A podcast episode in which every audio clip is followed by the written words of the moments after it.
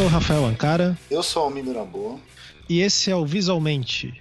E no programa de hoje, o pessoal vai conversar sobre Steven Universe. Almir, o que, que é isso? Tô velho, cara. Tá por fora, né, cara? Tô por fora. Cara, o Steven Universe é, o, é, o, é a animação recente, né, que, que trata da maneira mais legal de diversidade, de questões de gênero e tal, assim. Eu também não participei. Quem, quem gravou foi o. Quer dizer, eu não vi, mas minha mulher viu. eu não vi, mas. Não, mas eu... Minha filha número um viu. Minha filha número é um muito viu bom. também, disse que é muito bom. Então. O, o, meu, o meu irmão postiço participou, que é o Ricardo Cunhalino, falou que foi muito bom, então ele deve ter sido muito bom. Quem que participou? Ó, participou a Dandara Palankov, eu devo estar falando o nome dela errado, é lógico, né?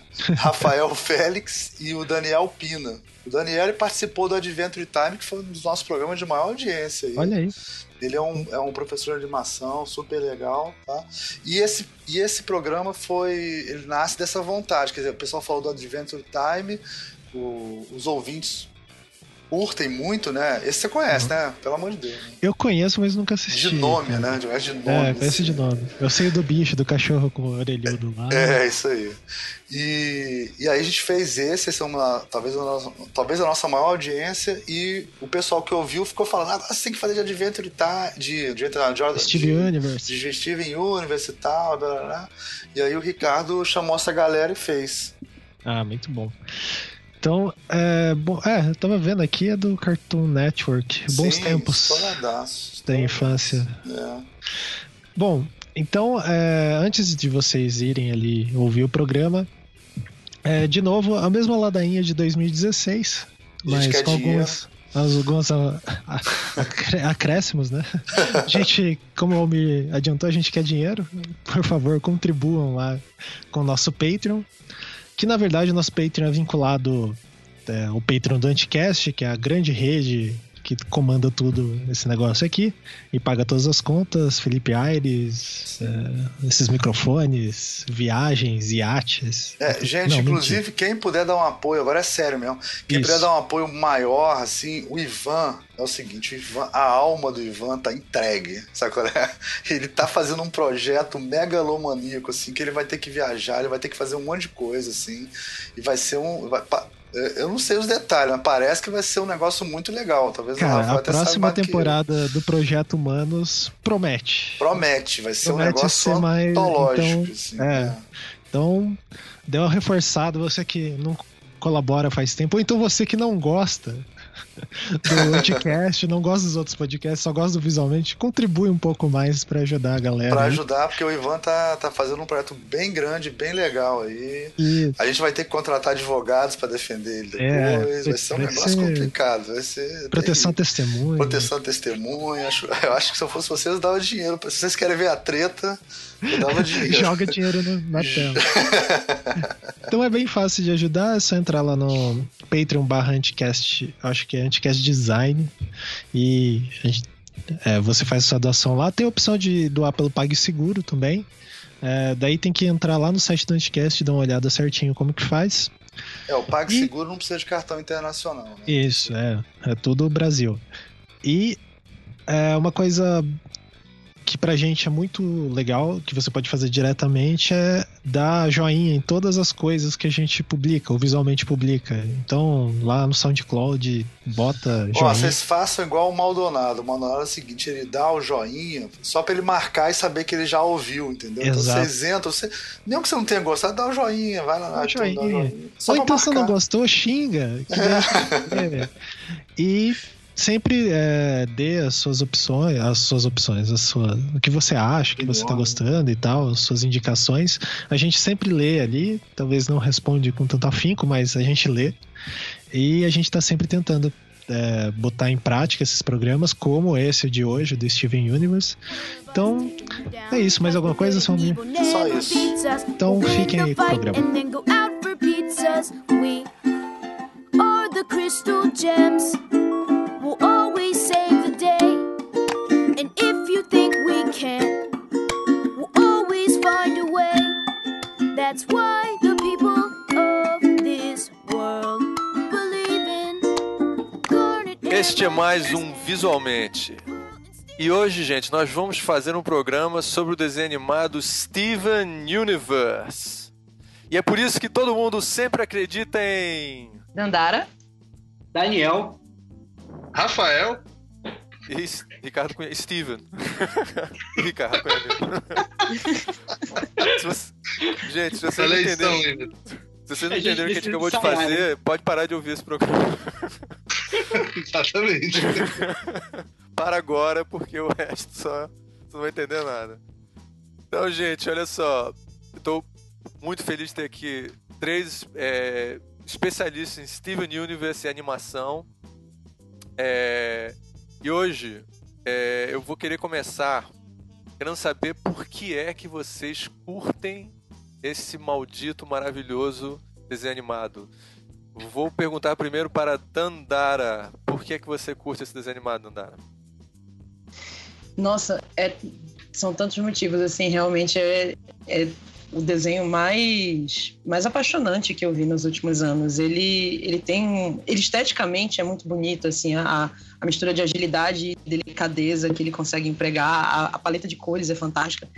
E principalmente todos os, os subtemas que ele consegue colocar na- de forma muito é, muito muito leve na trama, mas que são todas questões muito importantes assim.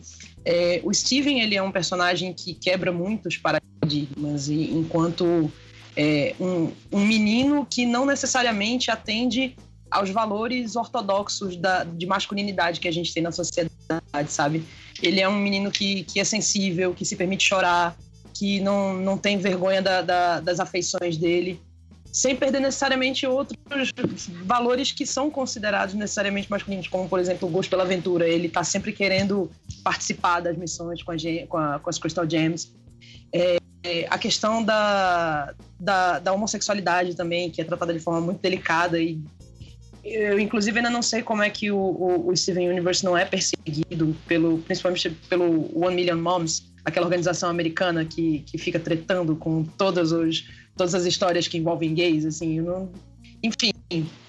É, para mim, inclusive, enquanto mulher lésbica, é muito é muito massa ter uma personagem como a Garnet, sabe, que é, é, que encarna um- uma série de é, de questionamentos mesmo a, a- a respeito da, do, do amor entre mulheres, a, a relação dela com a- entre as, as gems que formam a, a Garnet é muito é muito bem muito bem colocada no programa. É muita É, posso- coisa. Eu, eu, eu amo só, muito é- esse Universe. É, é, só botar aqui para. É claro que acho que algumas pessoas talvez. é, pode ser que alguém eventualmente não conheça bem o desenho animado, só tenha visto alguns capítulos. É, a Garner é um personagem que é feito de dois personagens, que são de dois sexos diferentes. É um, é um menino e menina. Né? Eu, não, se eu não tô Não. errado nisso. Não, não. Elas são duas. Não, a Duas meninas, gems desculpe. diferentes. Dois gems. Elas duas É. gems diferentes. Isso. Aliás, Mas Rafael, todas as gems são mulheres. Ela é, exa- é uma pergunta que é interessante isso. É, que eu nem botei aqui nas perguntas, mas agora eu lembrei dessa pergunta. Elas são mulheres, as gems, ou são é, ou não ou são um terceiro sexo, um quarto, quinto sexo? É, elas É. não são é, literalmente mulheres, ou elas não, não têm É, essa a, coisa a, de gênero, né? a, a, Elas- a forma delas que a pedra gera é uma forma feminina, né? É, elas acabam tendo todas formas femininas, mas para os padrões da gente, né? Porque na verdade a forma real delas são justamente as gemas. Interessante. E aí a gente não, a gente não daria para classificar elas como mulheres biológicas humanas, não vamos dizer assim, né? Elas na realidade são É, humanas elas não são. Pois é. É, mas aí então elas talvez não, não sejam mulheres no sentido que a gente entende como mulheres. Então, por exemplo, sei lá, a questão trans, por exemplo, estaria de uma certa maneira sendo considerada aí, eu não sei. Chutei É muito fora. mais metafórico, né, do que literal dentro da história, né? Porque dentro da história cada uma assume uma forma. Eles em algum ponto da, da história eles dão a entender, inclusive, que todos aqueles monstros que aparecem na primeira temporada, eles na verdade também são gems que de, por algum motivo foram corrompidos, Isso. né? Então Isso. assumiram aquela forma monstruosa ao invés da forma humanoide, né? Elas têm forma, formas femininas, né? Tem, isso tem muito mais a ver com, com, com a mensagem que a criadora da, da série quis passar do que propriamente com, com, com alguma coisa uh, de sexo dentro da história. Vocês concordam Como com assim isso? de sexo dentro da história? Não, eu fiquei na Sexo- dúvida, na real. De, de gênero mesmo, dentro da, da, da- da narrativa da história. Elas não têm é, é, essa identidade de gênero. Elas, dentro do universo ficcional da história, ahn, ainda que a gente faça essa leitura porque é a metáfora que a autora quer passar. Como é que você Em vê vários isso? momentos. Como é que você vê isso, Dandara? Porque eu acho que eu, eu não tenho certeza. Eu, eu só só para eu falar uma coisa assim, botar um contraponto nisso. O que o Daniel falou pra mim faz sentido completo. Faz muito sentido.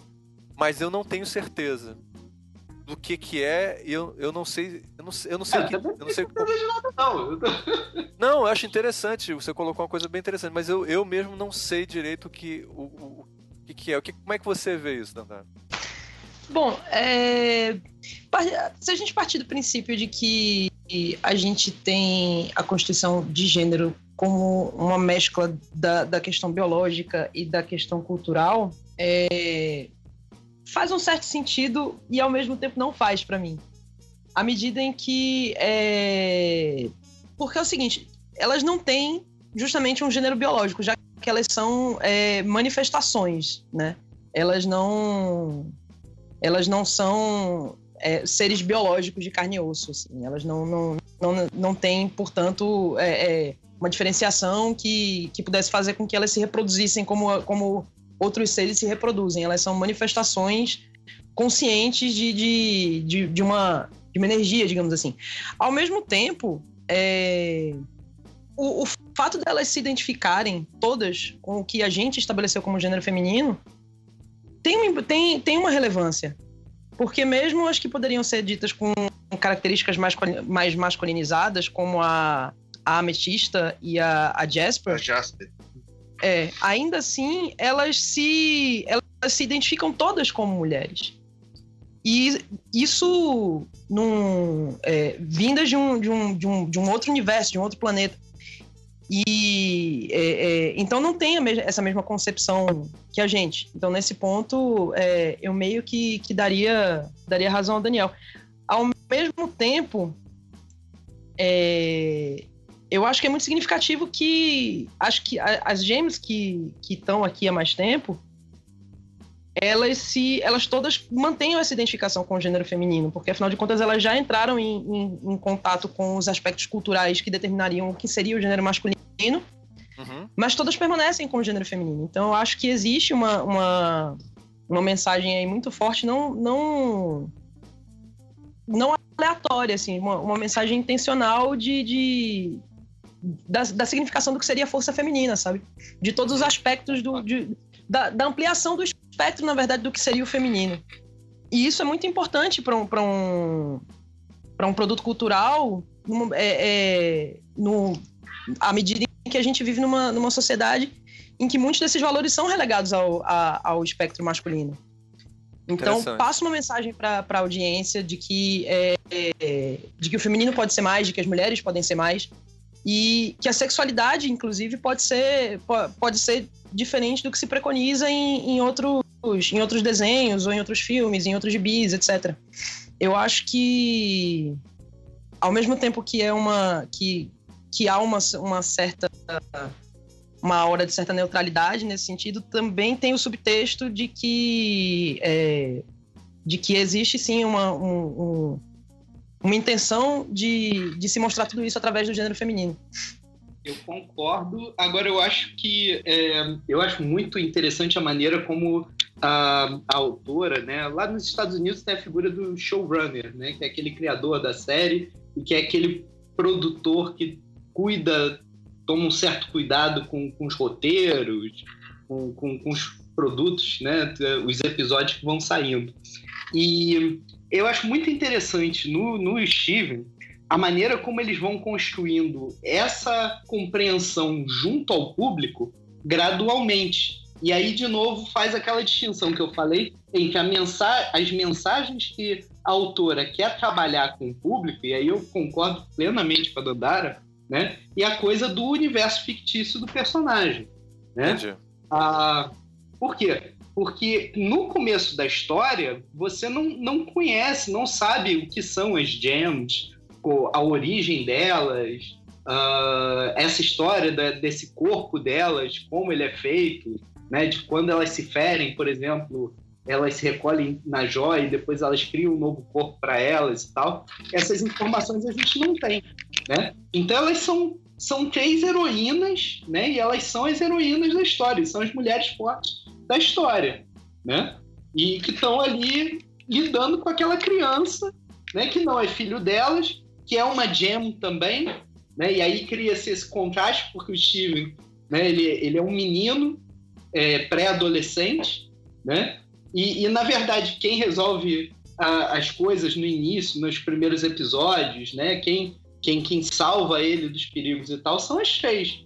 Não é o pai, não é nenhuma figura masculina ali, são as três. Então tem uma questão ali de representatividade feminina, sim, e muito forte, né? Com o passar dos episódios, Exato. ela começa a densar mais e a incluir outros elementos ali, né? E aí ela vai dando novas mensagens, fazendo o público que já gosta das personagens e trabalhando né, novas considerações ali que antes o público percebe que estava muito ainda na superfície do que são as personagens, do que é o enredo por trás da história.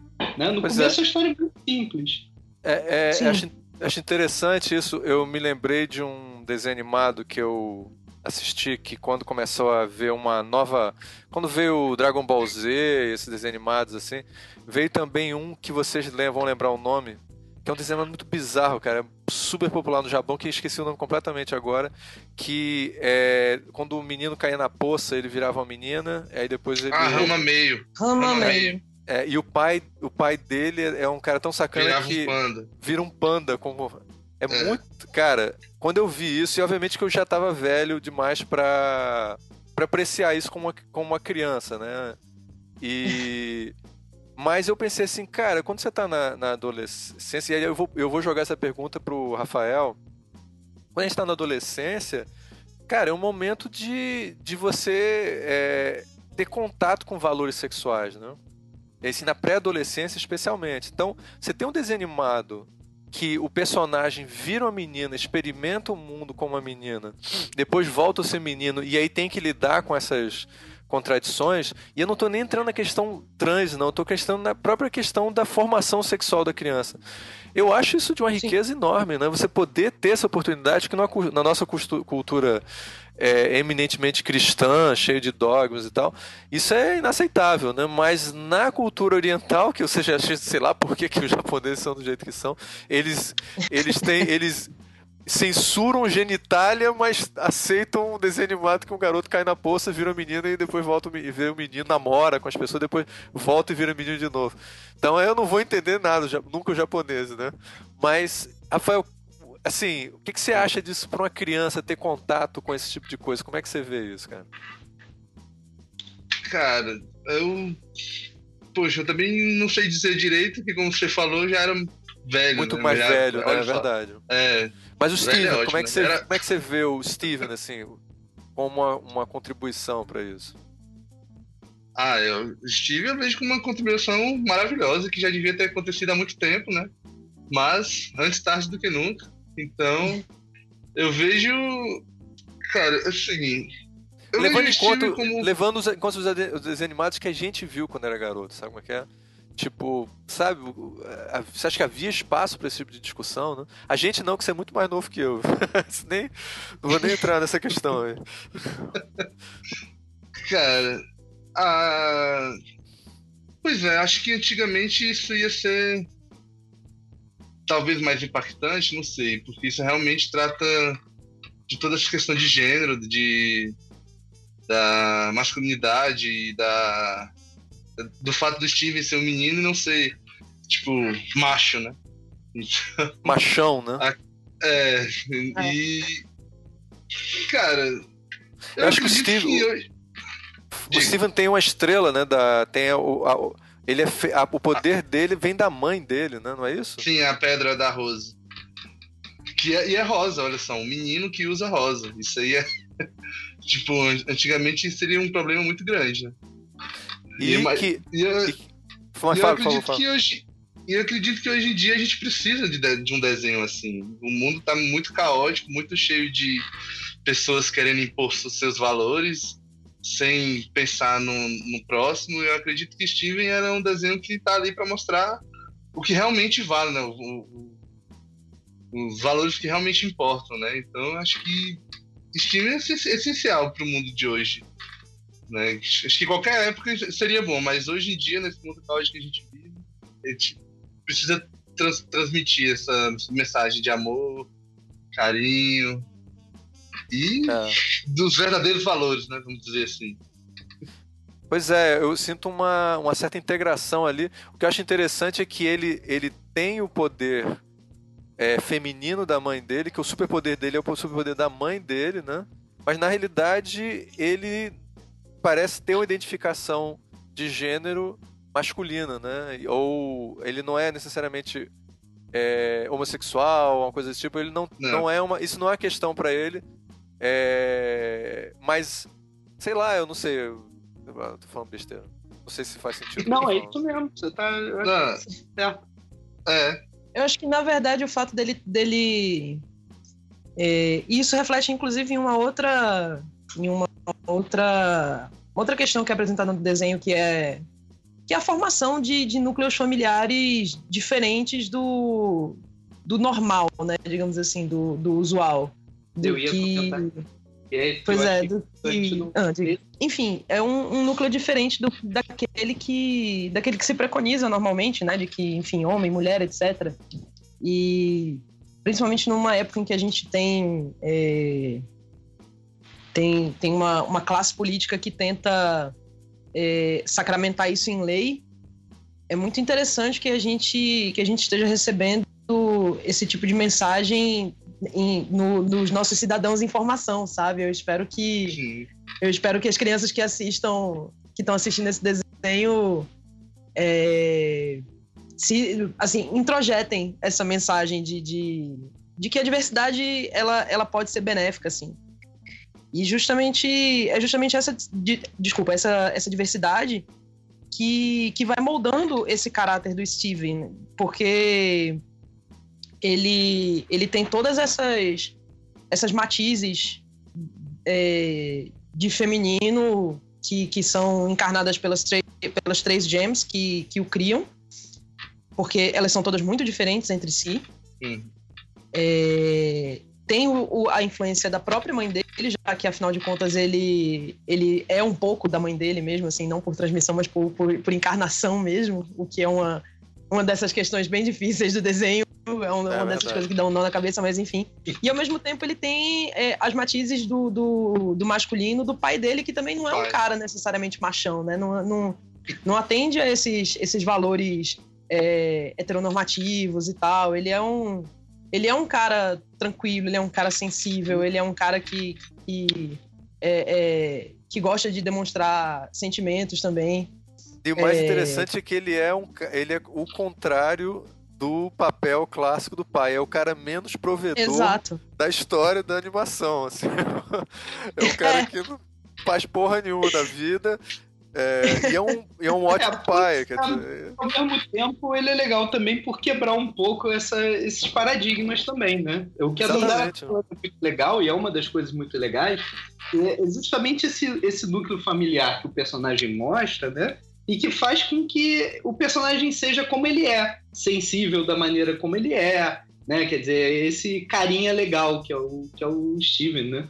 Que isso tem reflexo do pai dele, isso tem reflexo dele, dele morar com as. Ele não mora com o pai, né? Ele mora com, a- com as três gemas, né? Porque ele quer se tornar parte ali daquele grupo, porque, enfim, elas têm uma relação afetiva com ele, em função da mãe e tudo mais, né? Mas o pai tá sempre próximo também, tá sempre.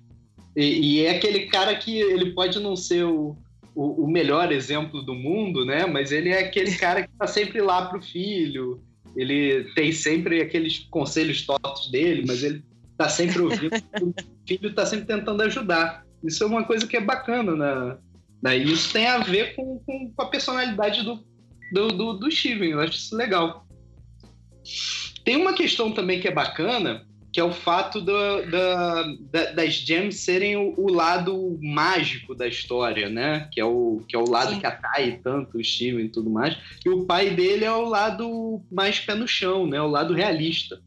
Eu, eu, eu, eu andei assistindo alguns episódios, tentei terminar de assistir o, pra, pra, pra gente gravar, né? Eu não consegui assistir todos, mas uma coisa que me chamou a atenção um pouco, principalmente nessa, nessa dinâmica deles do início, é que o, o, o seriado ele tem uma, num primeiro momento assim, a base né, dele é, tem muito a ver com aquele gênero da, de meninas mágicas, né, que o japonês usa muito, porque a, a, o, o, tanto o quadrinho, né, o mangá quanto o anime no, no Japão ele é muito segmentado, né? Então você tem aqueles produtos que são direcionados justamente para meninas numa faixa etária mais ou menos 13 anos, né? Que são os mangás, os animes shoujo, né?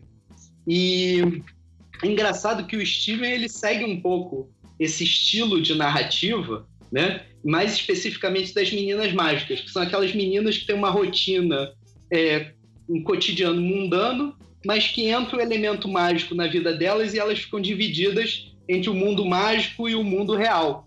E o seria Steven é tipo, é exatamente isso. Seria tipo as, é, sei lá o que, Card Captors, tem um Sakura, desenho bacana. Sakura Card Captor. Guerreiras é, Mágicas. A Guerreira Mágica de Hearst, né, também. Isso, Sailor Moon, essas coisas, é, todas essas séries, né? E só que ela, a, a Rebecca Sugar, ela inverte, né? Ela coloca um menino nesse papel, justamente porque ela não quer segmentar, né? Quer dizer, o, o Steven Universe não é uma série voltada para o público feminino, para meninas de 13 anos. Ela tenta voltar para todos os públicos, né? A gente sabe, o soldado teve aqui naquele episódio do, da Hora da Aventura, ele estava falando, né? Porque para a emissora não tem essa de, de ah, atender a todos os públicos e tudo mais. Ele quer um, a emissora quer um target, né? Mas eu acho que o, o, o Steven Universe ele é feito para crianças dessa faixa etária, principalmente. Não quer dizer que não vai agradar a, a gente, não quer dizer que não vai agradar outros públicos, mas para meninos e para meninas, né? Então ela, ela faz ela faz isso muito bem. Ela bota um menino, mas é um menino que é sensível, é um menino que quebra um pouco com aquele estereótipo do, do menino personagem de 13 anos de idade, por exemplo, da, das animações shonen, né? Que são as animações voltadas para meninos, tipo Dragon Ball, tipo, sei lá, Cavaleiros do Zodíaco, Tipo, a própria Hora da Aventura, né? O fim, por mais que, que, que, que ele seja também sensível, que ele seja preocupado com aqueles que estão ao redor dele, ele tem um comportamento muito é, estereotipado, muito né, de, de menino. Né? O Steven é. é um personagem que é mais aberto, ele é mais complexo. Né? Isso é o torna... E apesar de gostar muito de, de Hora da Aventura e, e, apenas um show, eles são os típicos desenhos de menino, né? Eles atendem a é. todos os estereótipos é, de, de. Pois é, porque a Hora da mesmo, né?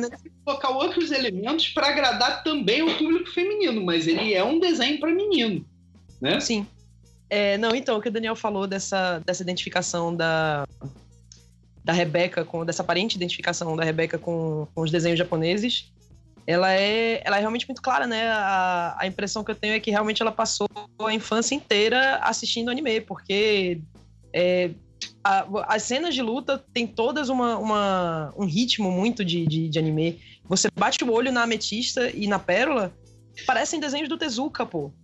É, é, é, é, é uma chupação, assim, tipo, não é. Tipo, porque eu, eu, digo chupação como, como, como brincadeira, porque parece, parece um demérito, mas é uma grande homenagem, pois é. é tudo ali, volta e meia, lembra a, a, a, estética japonesa e fica uma mistura muito interessante. Apesar de que, é, é, ainda assim, as cores são um pouco mais, é, mais cálidas, né?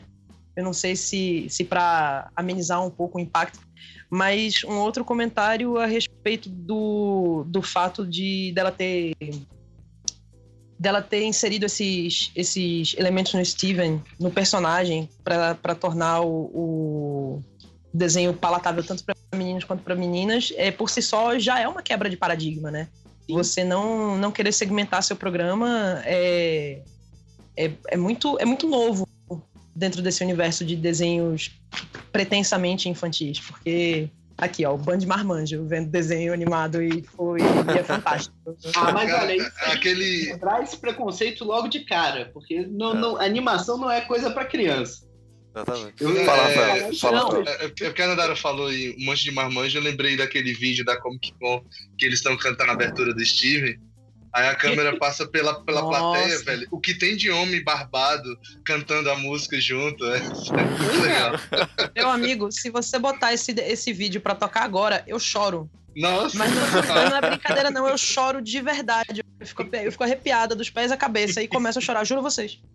É só pro ouvinte saber, o Rafael é um homem muito barbudo, cara. Mas muito barbudo. é uma, burro, uma barba que bota um hipster com vergonha da barba dele. é porque, é porque essa foto aí é antiga, ela tá maior do que nessa foto. Caralho. Essa foto aqui já é grande. Imagina a barba como ele tá agora. Vocês imaginem em casa, assim, uma selva de barba. Gente, eu acho que um momento interessante, já que a gente está entrando na parte. é, é, e a gente vai voltar para essa questão, que o Steven não tem como a gente não falar sobre a questão de, é, de inclusão social. Mas a, a. Eu odeio esse nome, mas é o nome que todo mundo entende que a gente está falando. É. É meio é, sem graça, né? Inclusão social, né? Parece uma coisa de uma instituição, instituição pública, né? Que tem um negócio que faz lá. Fala, co- coloca é, diversidade afetivo sexual. ou qualquer coisa. Caralho. Bo- Aí, em vez Diversidade, de tá parecer bom? uma instituição pública, vai, vai ficar parecendo só uma organização é, é, gay power. É, best- é, Gay Power é bom. Gostei de Gay Power também, é mais legal. olha aí. É, diversidade, Gay Power. Legal. É, eu vou é, pedir para vocês me falarem um pouco sobre a, sobre a produção. Como é que quem é, o Daniel já mencionou o nome da, da criadora. Falar um pouco sobre a história da criação. Da, da série, não do mundo, mas da série. Foi feito em seis dias. Eu ia perguntar se você queria a versão criacionista ou a versão do Stephen Hawking. Olha, do Steve Hawking também às vezes é meio bizarro, viu? Mas manda né? Então, a Rebecca Sugar ela era da equipe do da Hora da Aventura.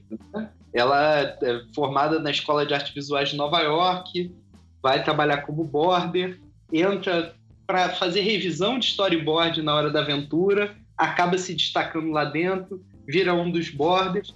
Ah, é- a Hora da Aventura tem uma coisa que é, que é bacana, que eles trabalham ah, os, os borders são também roteiristas, né? Então eles, eles evoluem muito na história nos próprios storyboards. Né? Então isso dá um poder de criação muito grande para quem está trabalhando no storyboard. Ah, é quase um poder de dirigir mesmo o- a história de cada episódio, né? E uma coisa que é bacana mencionar é que na hora da aventura ela acaba fi- ficando muito responsável pela parte das músicas, por muitos episódios da Marcelinho, da Marcelinha envolvendo a- aquela história prévia dela, da época da Guerra dos Cogumelos, com o Rei Gelado. Com Simon, né? Exatamente, que é o que acaba criando ali um, um background para as histórias da Hora da Aventura, que é o que acaba dando uma, uma profundidade maior para alguns episódios ali. São episódios que são mais densos, são mais emocionais, né? E ela acaba sendo a, primeira mulher a ter um projeto, um show aprovado dentro da Cartoon Network, né? O que também é uma coisa impressionante. Né? Ah, o Steven acaba surgindo um pouco disso. E aí, do mesmo modo que quando a gente falou da Hora da Aventura, a gente tinha que sempre referenciar o Flapjack, né? Porque a própria abordagem do Pendleton Ward tem a ver com o tempo dele trabalhando no Flapjack, com outras séries que vieram antes. Eu acho que a, ah, o Steven acaba devendo um pouco também para a Hora da Aventura nesse sentido. Quer dizer, eles também trabalham direto roteiro e storyboard simultaneamente. Os roteiristas são também os borders, né? Quer dizer, ah, o personagem principal ele tem uma abordagem que é mais humanista, que ela não costuma citar nas, nas referências, nas influências diretas dela. Uh, por exemplo, o trabalho do Miyazaki, mas ele está ali presente na Hora da Aventura. Eu acho que a Rebecca Sugar chega a citar uma série chamada Future Boy Conan, que é a primeira série que o Miyazaki vai dirigir para a TV japonesa, né, e que vai ter o dedo dele na adaptação, que é um, é um futuro pós-apocalíptico em que, ah, enfim, as calotas polares derreteram e a humanidade vive em pequenas ilhas artificiais, e aí uma ilha fica tentando dominar a outra, Uh, e o personagem principal, sob alguns aspectos, lembra um pouco a, persona a personalidade dele lembra um pouco da personalidade do Steven, né? E é a personalidade de boa parte da, do, dos protagonistas do Miyazaki, né? Aquela mensagem Miyazaki. O, o, eu sempre brinco com os meus alunos que Miyazaki ele escreve os filmes dele para não para crianças, mas para criança dentro de cada um. E eu acho que de certo modo ela acaba fazendo um pouco isso também. Então o Steven ele acaba sendo um personagem que ele é muito ingênuo, no, principalmente no início da série, né? Ele inclusive ele quer participar porque ele quer fazer parte daquele grupo, ele admira aquelas mulheres ali que criam ele, mas é, ele não sabe exatamente o que, que ele está fazendo ali, né? Ele não sabe exatamente para que serve aquilo que elas fazem. E elas, ao mesmo tempo, sempre mantêm ele um pouco na inocência, né? É melhor ele não ficar sabendo de certas coisas. E, e isso acaba sendo o, o olhar do, do, do, personagem sobre as coisas em volta é que acaba muitas vezes sendo mais interessante da série, né? Porque coloca a gente num ponto de vista mais ingênuo, um ponto de vista uh, em que a gente se questiona de algumas coisas, né? Em que a gente vê uh, uh... É, a série ela fala de, de amizade, fala de amor, né? Das mais variadas formas, né? Então uh, eu, eu acho que é o tipo da coisa que, é, é, enfim, está dentro dessa, dessa mensagem que a autora quer colocar no, no, no seriado dela, né? Uh... É, Rafael, você se hum. sente uma criança quando você vê o Steven Universe? Porque você é um fã, assim, Cara, eu entrei no seu Facebook, então qualquer um que entrar no seu Facebook, eu vou botar o link, cara. Só avisar que ele tem uns desenhos maravilhosos, todos inspirados no Steven é, Universe. Foi, e Steven foi que me deu vontade de voltar a desenhar. Porque eu tava muito tempo parado e aí comecei a assistir Steven e aí só queria fazer desenho de Steven Universe. Deixa eu adivinhar, você faz o curso de design, é por isso que você parou de desenhar, né? É, não, na verdade eu parei bem antes. Mas, uh, cara, enfim, me sinto uma criança completa, assim, tipo, no sentido de quando. É... Uma criança barbuda, uma criança barbuda. É. eu fui uma criança barbuda, tenho barba desde os 13 anos. Caramba! que precoce. e toda vez que rola alguma coisa assim de alguma descoberta, assim, é tipo, a, a, cara que o Steve faz, se você olhar para mim na hora, eu vou estar tá fazendo a mesma cara assim, do Steve, assim, que é toda uma descoberta, toda. Meio que me sinto ele, saco? Em, em muitos aspectos. Então, eu me sinto sim, cara. Me sinto criança, choro com episódios, não vou mentir, choro mesmo, tô nem aí. então, eu. É, Steve, é, assim, eu gosto muito de desenho, sempre assisti desenho, mas Steve me pegou de um jeito assim cara, ele tira o melhor que eu tenho de mim. Você acha que ele então, tem esse. Ele... cara, tem, assim, eu meio que ainda é, aprendo muita coisa com o Steven. Por isso que eu realmente me sinto uma criança assistindo Steven.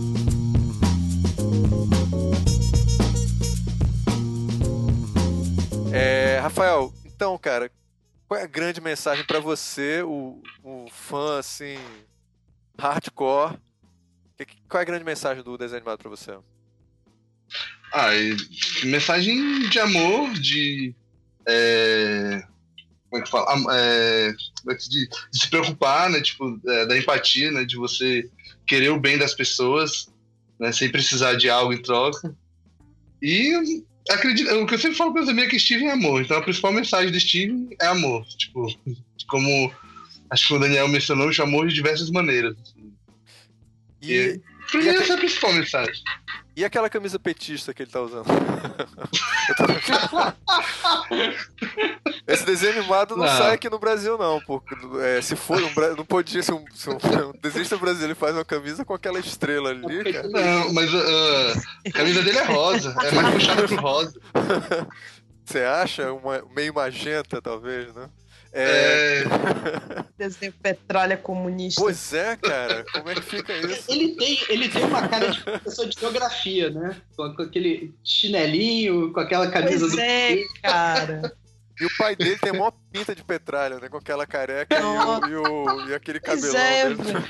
Um hippie das antigas É, e um futuro antigas. jornalismo, tá ligado? é, totalmente. O cara, o cara vai estar no, no, no, no diretório acadêmico depois, entendeu? O Steven para, para presidente do diretório acadêmico, lutando por causas sociais, sacou? Tipo, pela igualdade. É, mães Mas, vai ser- feministas e tal. É. É, pois é. Vai ser fantástico o futuro do Steven, Cara, ele, comunista. aliás, ele, Steven Petralha. O próximo desenho do, do Rafa pode ser o Steven com, com uma foice no lugar da estrela, né? Ia ser massa. A foice e martelo. muito bom. trabalhar esse. Eu acho muito legal é, é, isso que o Rafael falou agora, né? É, porque a- esse ano de 2016 foi horrível nesse sentido, né? Eu, eu nunca vi as pessoas tão intolerantes, tão donas da verdade, brigando tanto por, por coisas às vezes tão bestas, né? E, e se atacando tanto. E a, a gente viu muito isso em função do cenário político brasileiro, né? Primeiramente fora Temer. Mas a Claro. gente mas você viu a mesma coisa acontecendo nas eleições dos Estados Unidos, você viu a mesma coisa no, no incidente lá do, do, do- da saída da Grã-Bretanha do, do- da zona do euro, né? Quer dizer, é, é uma intolerância que vem crescendo, que vem tomando um- uma dimensão cada vez maior nas redes sociais, né? Nas manifestações políticas. Então, eu acho que esse desenho vem no, no contraponto, sabe? Vem mostrando que poxa, a gente não precisa resolver tudo na agressão, a gente não precisa resolver tudo de uma maneira tão esquemada. Toda, toda questão tem vários lados, né? A gente tem que ser é, é, mais tolerante com o outro, a gente tem que dar liberdade para o outro também, né? E aí, em último caso, se essa geração da gente estiver perdida, pelo menos a molecadinha que está assistindo vai ter uma, uma formação melhor para os próximos anos. A gente pode ter alguma esperança para daqui a alguns anos, né? Eu espero que sim. Cara, eu espero que você esteja certo, Rafael. Eu, eu- é, é, é, Daniel. Porque tá, a gente tá precisando de otimismo, viu?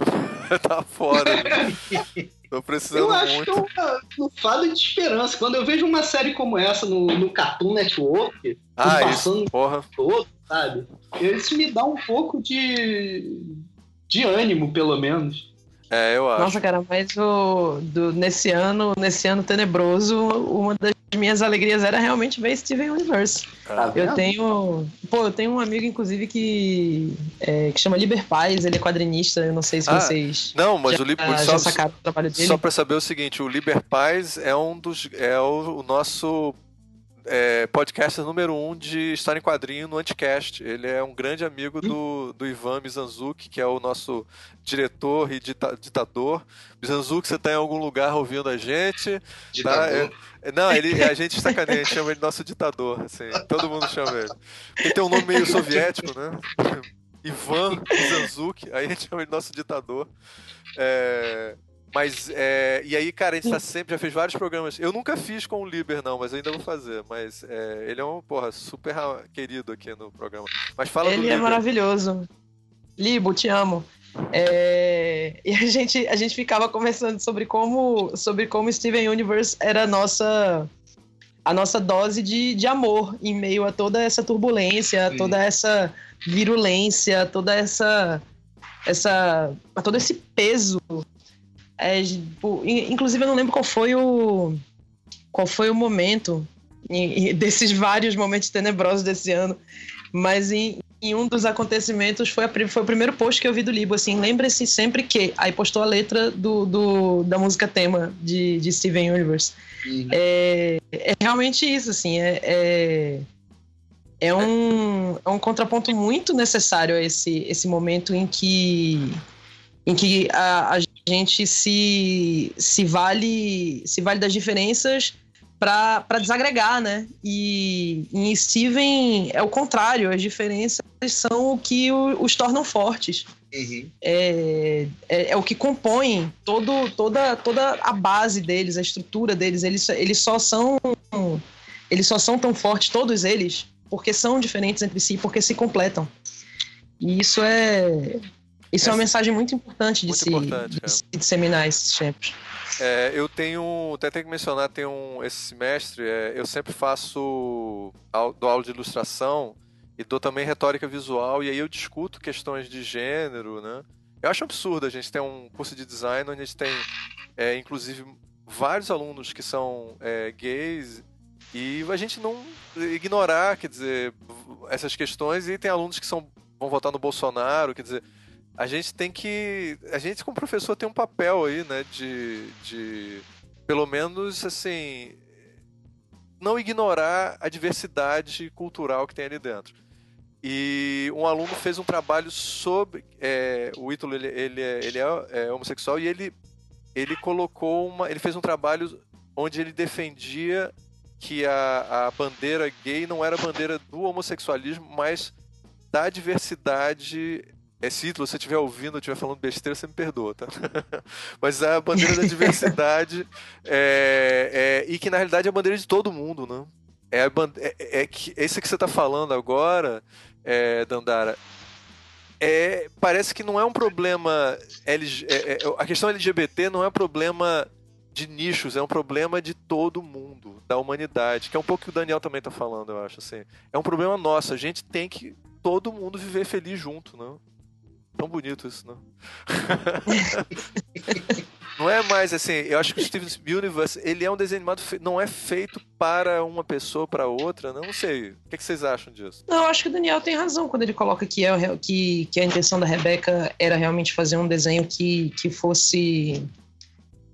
É, que fosse não só palatável, mas que dialogasse com, com todo mundo. Mas eu acho que, ao mesmo tempo talvez pela própria pelo próprio background que eu imagino que ela deva ter, visto que ela que ela já há algum tempo se se declarou publicamente como bissexual. Eu acho que ela tem algumas mensagens muito diretas na dire, é, é, diretas direcionadas, algumas mensagens direcionadas a esses a esses conflitos em específico, sabe? Eu acho que são são, são diálogos que ela que ela propõe dentro do, do desenho de, de forma muito clara, talvez por justamente por ter por ter provavelmente passado por, por algumas experiências em que, em que ela foi, foi submetida a esses padrões que a gente é, vive, sabe? É, conhece também. Sendo a primeira mulher, inclusive, né, cara? Tipo, como o Daniel é. falou, tendo aprovado. Primeira mulher a aprovar um, um, um programa no, no Cartoon. Cartoon é, deve ter sido. Deve ter trabalhado na hora da aventura num ambiente predominantemente masculino, num programa que é segmentado muito para meninos e tal.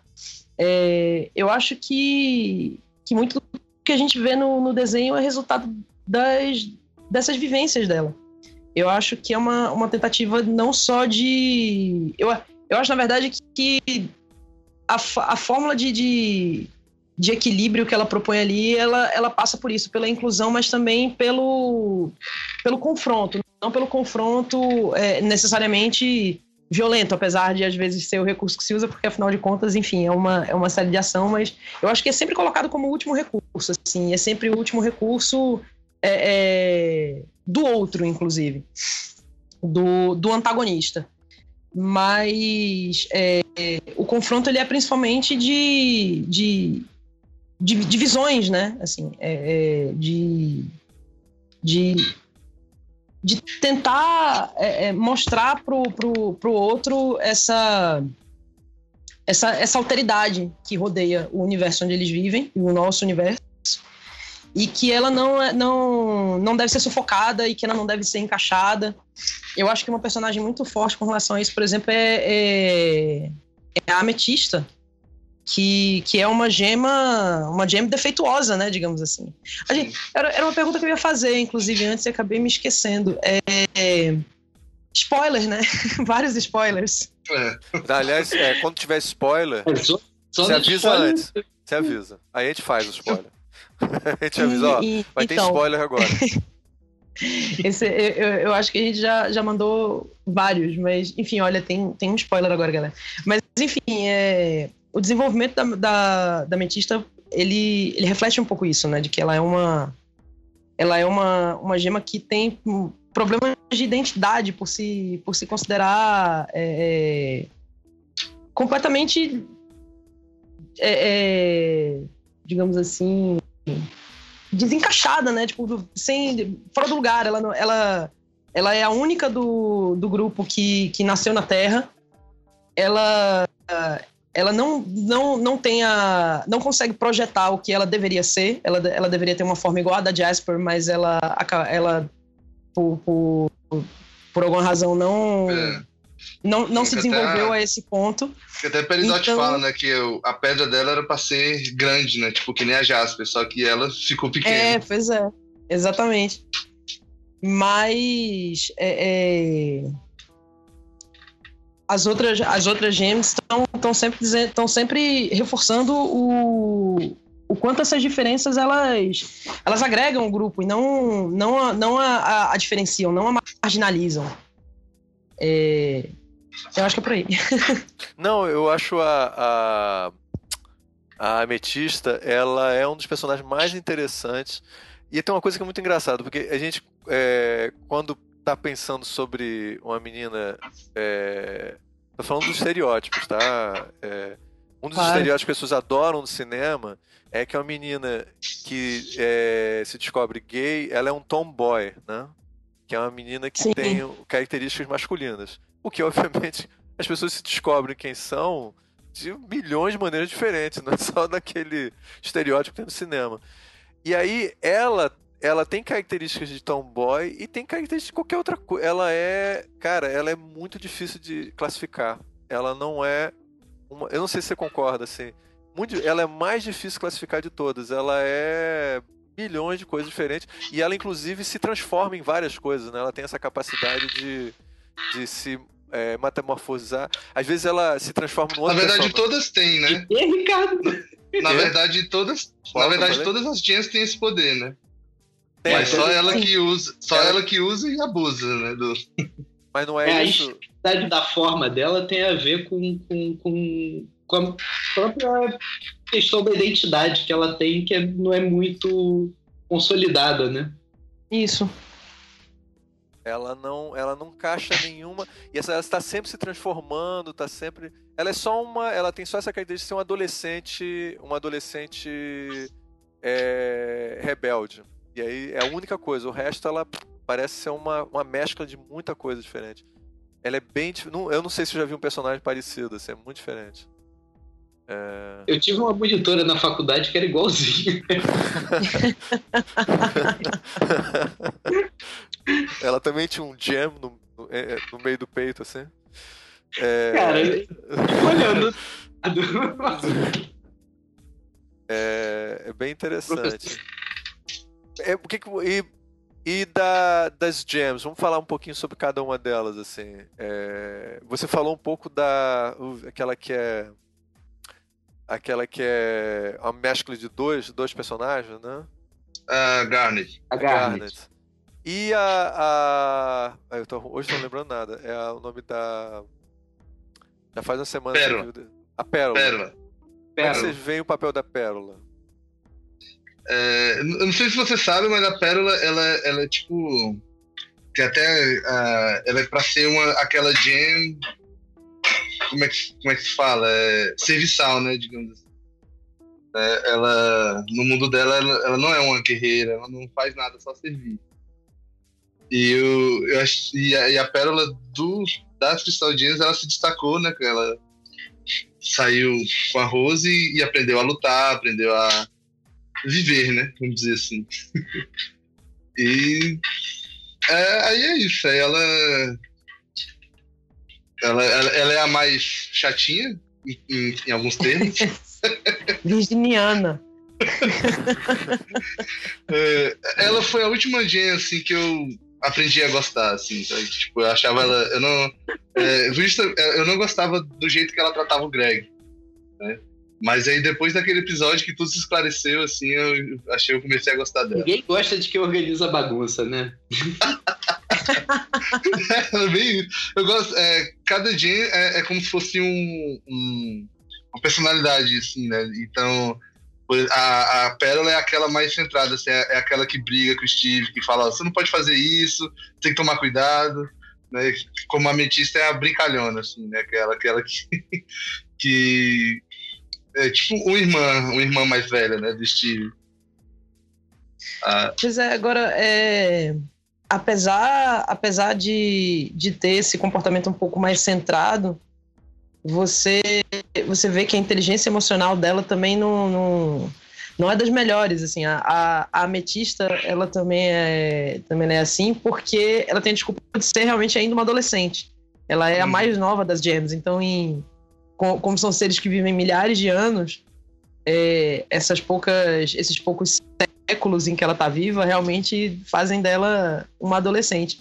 A Pérola não, a Pérola já é realmente um, um, uma, uma, uma, uma- um ser. acho que ela, ela é a mais velha. Acho que é a mais velha delas, não é? É, dali é. É, levando em consideração que a Garnet surge depois. Depois, pois é. a- a- a- o ser Garnet, né, que é, que é essa fusão surge depois, é- é- ela pode ser considerada a mais velha. Mas ela tem ela tem muitos problemas emocionais ainda assim, né? Ela não sabe lidar muito bem com perda. Ela, ela é um ela é, ela é muito carente também. Ela ela talvez, apesar de tudo, seja a que se sente mais sozinha porque ela sente muito a perda da, da Rose. Star Rose. Então, isso às vezes faz com que ela seja muito. é, é, é, com que ela, ela, lida muito mal com os sentimentos dela. Então, às vezes, ela acaba agindo de forma errada com todo mundo, assim. com- às vezes, ela ou, ou, ou ela é muito ríspida, ou ela é muito é, é, manipuladora. Ela tem um, um, um- caráter meio, meio manipulador, mas é quase. É quase infantil mesmo. É quase sem, sem perceber o- o, o, o quanto isso poderia ser danoso para as outras pessoas. E, e tem a, a, a eterna rivalidade com o Greg, né? É uma. Na verdade, todas as personagens são muito, muito ricas, assim. Eu acho que talvez a menos, a menos interessante até agora para mim seja a Lápis Lazuli. Apesar de gostar muito de todas elas, eu acho que a Lápis é a que menos me, me, me toca, porque a, a, Peridot é uma das minhas favoritas. Nossa, ela é sensacional. O desenvolvimento dela foi muito bom. É, Eu Sim. acho que, acho que a Lápis ainda está em processo né, de desenvolvimento. Acho que ela ainda vai É, surgir. total. É verdade, é verdade. Mas a, a Pérola realmente é. É um, um- Ela não se vê assim, mas eu, eu, eu acredito que ela seja também um dos, dos esteios do grupo. É, é, ela, ela, é uma, um- ela é uma grande guerreira, ela é uma grande estrategista e ela é quem bota ordem na casa. Uhum. Você acha que ela tem a. Como a gente falou, essas questões. é, No caso dela, assim, quando eu vejo, por exemplo, paródias na internet e tal, dessas coisas, acho que as pessoas têm uma- talvez tenham a tendência a ver ela como um personagem, talvez. é, com algumas características mais claramente gays. Ou isso faz- não faz sentido? Porque ela- o amor que ela tem pela mãe do. do Pela Rose. pela Pela Rose, é, é muito intenso. É quase uma, uma, uma paixão ah, romântica mesmo que ela tem por ela. Ou. Não, mas Não não, é faz quase sentido. não, é exatamente isso. É, é, É, é isso mesmo. É Faz exatamente isso. sentido, faz sentido, É. né? Não, faz total sentido. O... Na verdade, a única, a única gem que, é, que foi mostrada até hoje se relacionando com alguém do, de gênero masculino foi a Rose, né? foi a Rose, é. E, e cabe uma crítica aqui também, porque ela fez isso de maneira totalmente egoísta, porque apesar de ser uma pessoa, de, ser uma grande líder e de ter inspirado todas as. Toda, toda, todas as personagens se mantêm unidas, as personagens principais, pela inspiração que a Rose trouxe a elas. Mas a forma como ela lidou com o relacionamento, do, com o Mas relacionamento só uma coisa só dela. para o pessoal entender, talvez as pessoas não tenham conversa. Ah. Tem uma grande guerra entre gems querendo vir pra Terra. Explica pra gente isso rapidinho, aí depois você retoma Ah, então. o teu raciocínio. É, muitos spoilers, porque afinal de contas, o que e isso é, isso é Ah. interessante também, porque é, cada episódio de Steven Universe tem 15 minutos, né? E, e mais a, É, o, o é- universo é, da vida, série. é vi- spoilers é vida, é importante. Tem que spoiler. Tem que spoil as coisas pros outros. Então, é, é- não, mas só, só não, não se enganem, caros ouvintes. Tudo que a gente estiver dizendo aqui é, é, é, é- é passível de confirmação. Vocês precisam assistir, mesmo a gente tendo entregado toda a trama pra vocês. É, Mas Eu não acho que gente falou nada que estragaria, não, mas pode falar. Pode assistir numa boa. É, não, então, agora vai, porque porque como cada episódio de Steven só tem 15 minutos e obviamente eles preci- precisam desenvolver é, um, uma, uma trama que, em princípio, se, se encerre, se comece e se encerre nesses 15 minutos, Hum. todo esse, todo esse universo mítico e desse background que a história tem, ele vai se desenvolvendo bem lentamente, né? Mas o que, o que depois de muitos episódios a gente sabe é que as Gems são uma, uma, uma, uma raça interplanetária que é devotada à conquista de outros mundos. E a Terra seria o próximo. E o que elas fazem é incubar os mundos que elas desejam conquistar com, com, com, com, com de vários tipos que são cultivadas nesse, nesse, nesse local e, e então despertam para dominá-lo. Só que quando a Rose percebe é, a, a, a riqueza da vida na Terra, a diversidade que, que há nela, não só de, de, de, de seres, mas de, de, de vivências, o que, o que encanta a Rose realmente é, é, é a, a quantidade de, de experiências e de vivências que, que a, a liberdade que a Terra oferece, porque o mundo das gems, ele é o, o que elas chamam de, de, de mundo natal, né? O, o mundo natal, ele é, ele é quase que militarizado, né? Todas, to, cada, ele, ele é todo dividido em castas e todas, ele, todas elas têm funções específicas e não existe, não existe trânsito entre elas. Então, quando ela se dá conta da liberdade que, que uma vida na Terra oferece, ela resolve lutar pela Terra.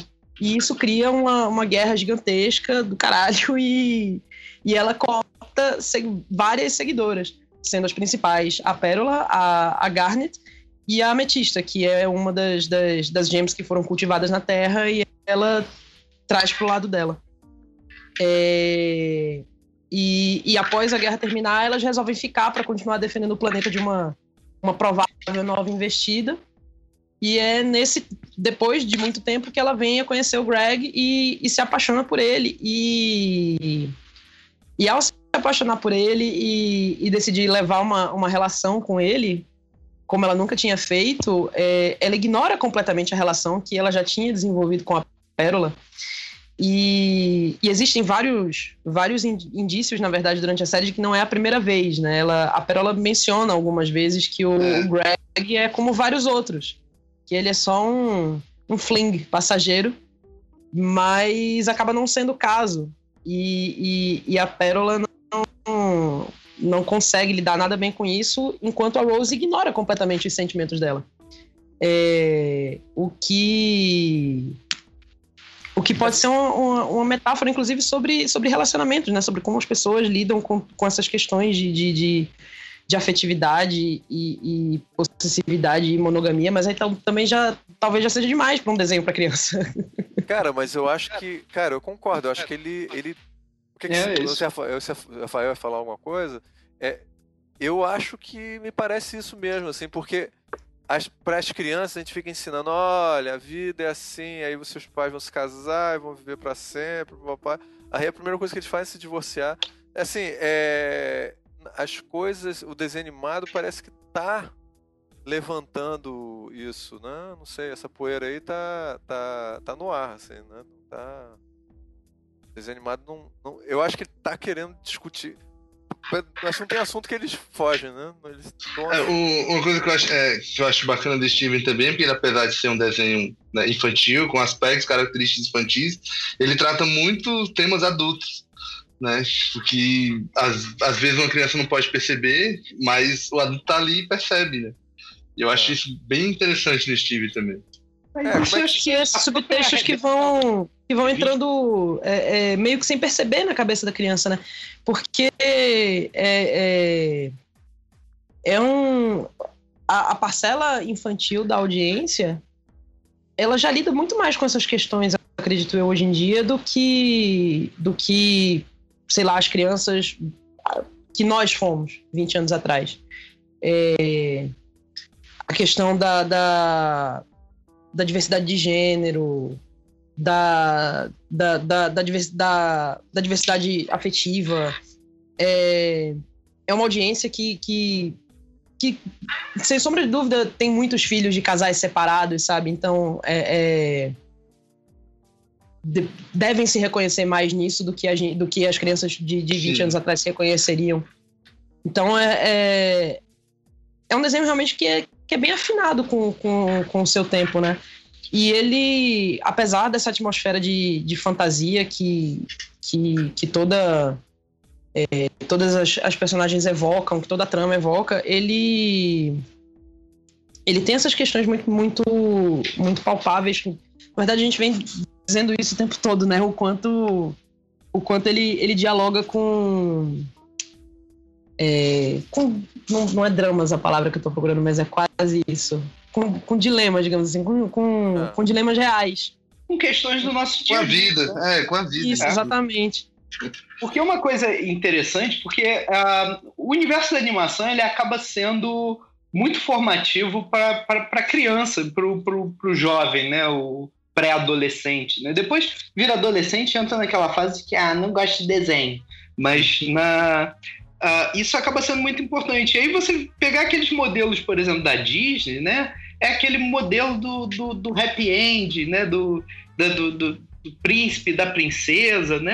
que não tem nada a ver com a vida do dia de hoje, né? Então eu acho que ah, uma das preocupações, eu vou até aqui é, comentar, eu tenho o, o meu monitor na, na UF, lá no curso de cinema onde eu dou aula, ele fez um trabalho muito bacana para uma outra disciplina em que ele fala justamente do, da questão da Garnet, né? E eu, fazendo meu trabalho de casa aqui, ainda peguei ele para esse texto para ler hoje, antes da gente conversar. E aí ele coloca que a- a- as entrevistas da autora, né, falando que, ah, que ela uma da- faz parte da formação dela, faz parte do interesse dela pelo universo da animação, os filmes da Disney. Só que ela não se via representada naquele universo daqueles personagens da Disney, né?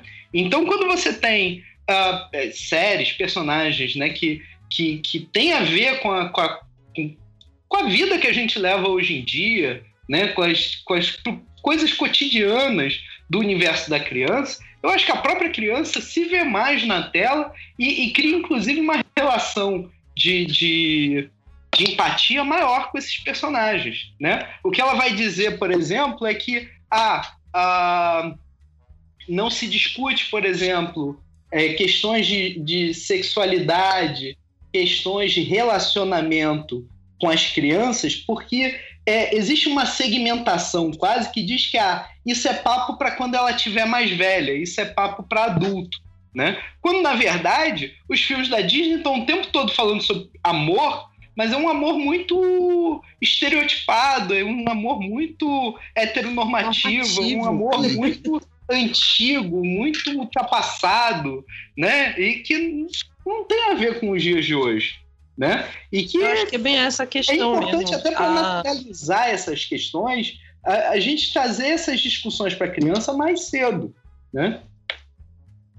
Eu acho que, que é bem por aí, sim. E essa, essa questão do. Esse questionamento que a Rebeca fez aos, aos desenhos da Disney é muito importante, porque é justamente isso. O, a, gente, a gente vive numa sociedade que, apesar de tudo, num mundo que é muito plural.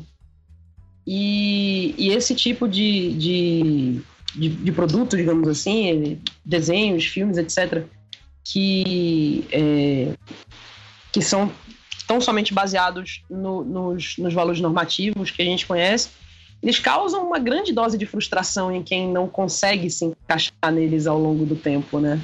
Assim, é, Com certeza. a- a- as princesas da Disney, em sua maioria, todas é, é, é, brancas e, e, e, loiras e enfim dos olhos claros, etc. E magérrimas, né? É, Assim, quase magérrimas. ma- Uhum. Mas, pois é, é, criaram assim uma grande frustração nas meninas que eram que eram ridicularizadas por não pertencer a esses padrões e, e gostariam de ser como elas e, e, de repente é, é, se viam impedidas por uma, uma série de razões assim é, é, de, de, de aspirar aos mesmos valores que elas sabe? Então acho que mais uma vez a, a, a Rebeca ela ela identifica essa, esse, esse dilema que, que ela também pode ter vivido e, e reconhece o valor da identificação nesses, ne- nessas, nesse- nesses produtos de ficção que a gente consome. É, a ficção nem sempre ela tem o, o- ela não tem necessariamente a, o, o dever de, de moldar a realidade, mas se ele se, se ela pode espelhar as várias matizes que a gente tem sem necessariamente é, é, se valer de julgamentos estereotipados, o, acho que ela pode contribuir para a formação das pessoas de uma, de uma forma mais rica, de uma forma mais humanista. Tem uma questão, questão da, da, da, da- empatia de você cria com, com algum personagem, né? Quer dizer, a, isso é uma coisa que o produtor ele sempre tenta, o, o realizador ele sempre tenta fazer com que tenha um personagem com que você se identifique mais, justamente para te puxar mais para perto daquele produto, né? Isso é uma técnica que Hollywood usa desde sempre, né? E, e- e isso é uma coisa que, assim, por muito tempo, né, se focou exatamente em, em um grupo específico, esquecendo todos os outros grupos, toda a diversidade de pessoas que existem. Né? Então é, é- você acaba espantando, porque você não tem essa porta de entrada né, para o consumo daquela série ou daquele filme ou do- até dos produtos que estão relacionados, né? Porque você não tem aquele personagem com que você tem a maior empatia, né? Isso é uma coisa que ah, hoje em dia, felizmente, está mudando, mas muda muito aos poucos, muda muito devagar, né? Você ainda trabalha muito com. Você às vezes tem aquelas ah, aquelas construções de grupos de personagens, mas que são muito estereotipadas, né? Você vai colocar o indiano porque a é, estatisticamente aumentou a quantidade de, de indianos e descendentes de indianos morando nos Estados Unidos. Mas eles todos eles falam como o Apu dos Simpsons, então não adianta. né? o cara não vai se identificar com o Apu dos Simpsons. né? Daniel, tu já viu uma série que chama. Fugindo um pouco do, do, do assunto, mas só num, num paralelo, tu já viu uma série que chama Master of None? E Não, é original da Netflix. ainda É, é, de um, é de um comediante que eu não lembro o nome porque eu sou péssima com nomes. Mas ele é um cara que fez Parks and Recreation também. não. E aí tem um episódio que, que, que, que trata justamente disso. Ele, ele, é, ele é ator, ele é filho de indianos, e aí ele vai é, fazer um teste em que as pessoas exigem que ele tenha um sotaque de indiano para parecer autêntico. E ele diz, mas eu sou nascido e criado em Nova York.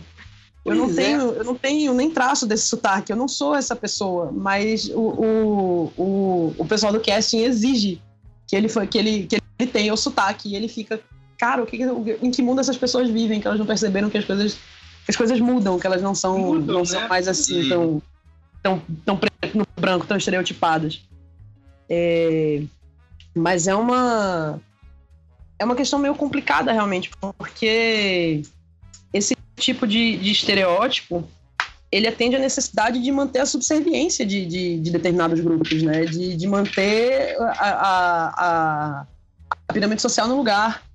Então, se você se você estereotipa determinados grupos, se você é, é, mantém determinada visão sobre, sobre determinados segmentos, você você mantém o extrato social da maneira que ele é. E isso significa que grupos subjugados continuam sendo, sendo subjugados. Então, é, ter, por exemplo, um personagem homossexual como, como motivo de riso é, é, é manter a visão do homossexual como um indivíduo risível no, no, no meio social. É, eu me lembro Então, quando eu era você- pequeno, ah, o grande filme homossexuais é A Gaiola das Loucas, que é um filme hoje indecente quase, né? Não sei se vocês já viram esse filme, que é sobre um casal gay, mas pra você ficar rindo deles, assim, como se fossem os trapalhões, assim. É bem estranho, assim. Já era estranho na época. Já- hoje em dia é um- é uma palhaçada, né? É, mas agora o tema que vai vir forte com isso, a gente provavelmente vai fazer um programa também sobre isso, vai ser a questão do filme Ghost in the Shell, né? Onde que é bem isso que você acabou de falar do Master of None. Só que é o pior, né? Quer dizer, é um filme só sobre orientais e não tem nenhum personagem principal oriental. É, então os caras. Quando tem filme sobre ou menos também. As pessoas também gostam muito de, de, de reclamar Cara, de tudo. eu acho. Não, Ah. não, não, não. Eu não concordo. Daniel. Eu acho que nesse caso aí, cara, é um absurdo. O, é, ó, bem, depois eu faço um podcast sobre, sobre isso. Aí eu falo minha opinião, aí eu te convido. Mas, É. cara, gente, eu, uma coisa que é uma tradição nossa, mas é difícil fazer nesse, nesse, nesse desenho animado, é tentar falar de episódios prediletos. Como você a, a própria Dandara falou, ele é contínuo, né? Ele termina o episódio, mas aí a história continua no próximo, que não é feito Hora de Aventura, que é bem fora alguns trechos onde eles juntam três ou quatro capítulos e tal. Eles têm uma tendência a ca- capítulo ser uma história diferente. É, vocês têm algum capítulo predileto para poder os fãs aí assistirem ou que vocês acham que a gente pode é, analisar e discutir mais assim?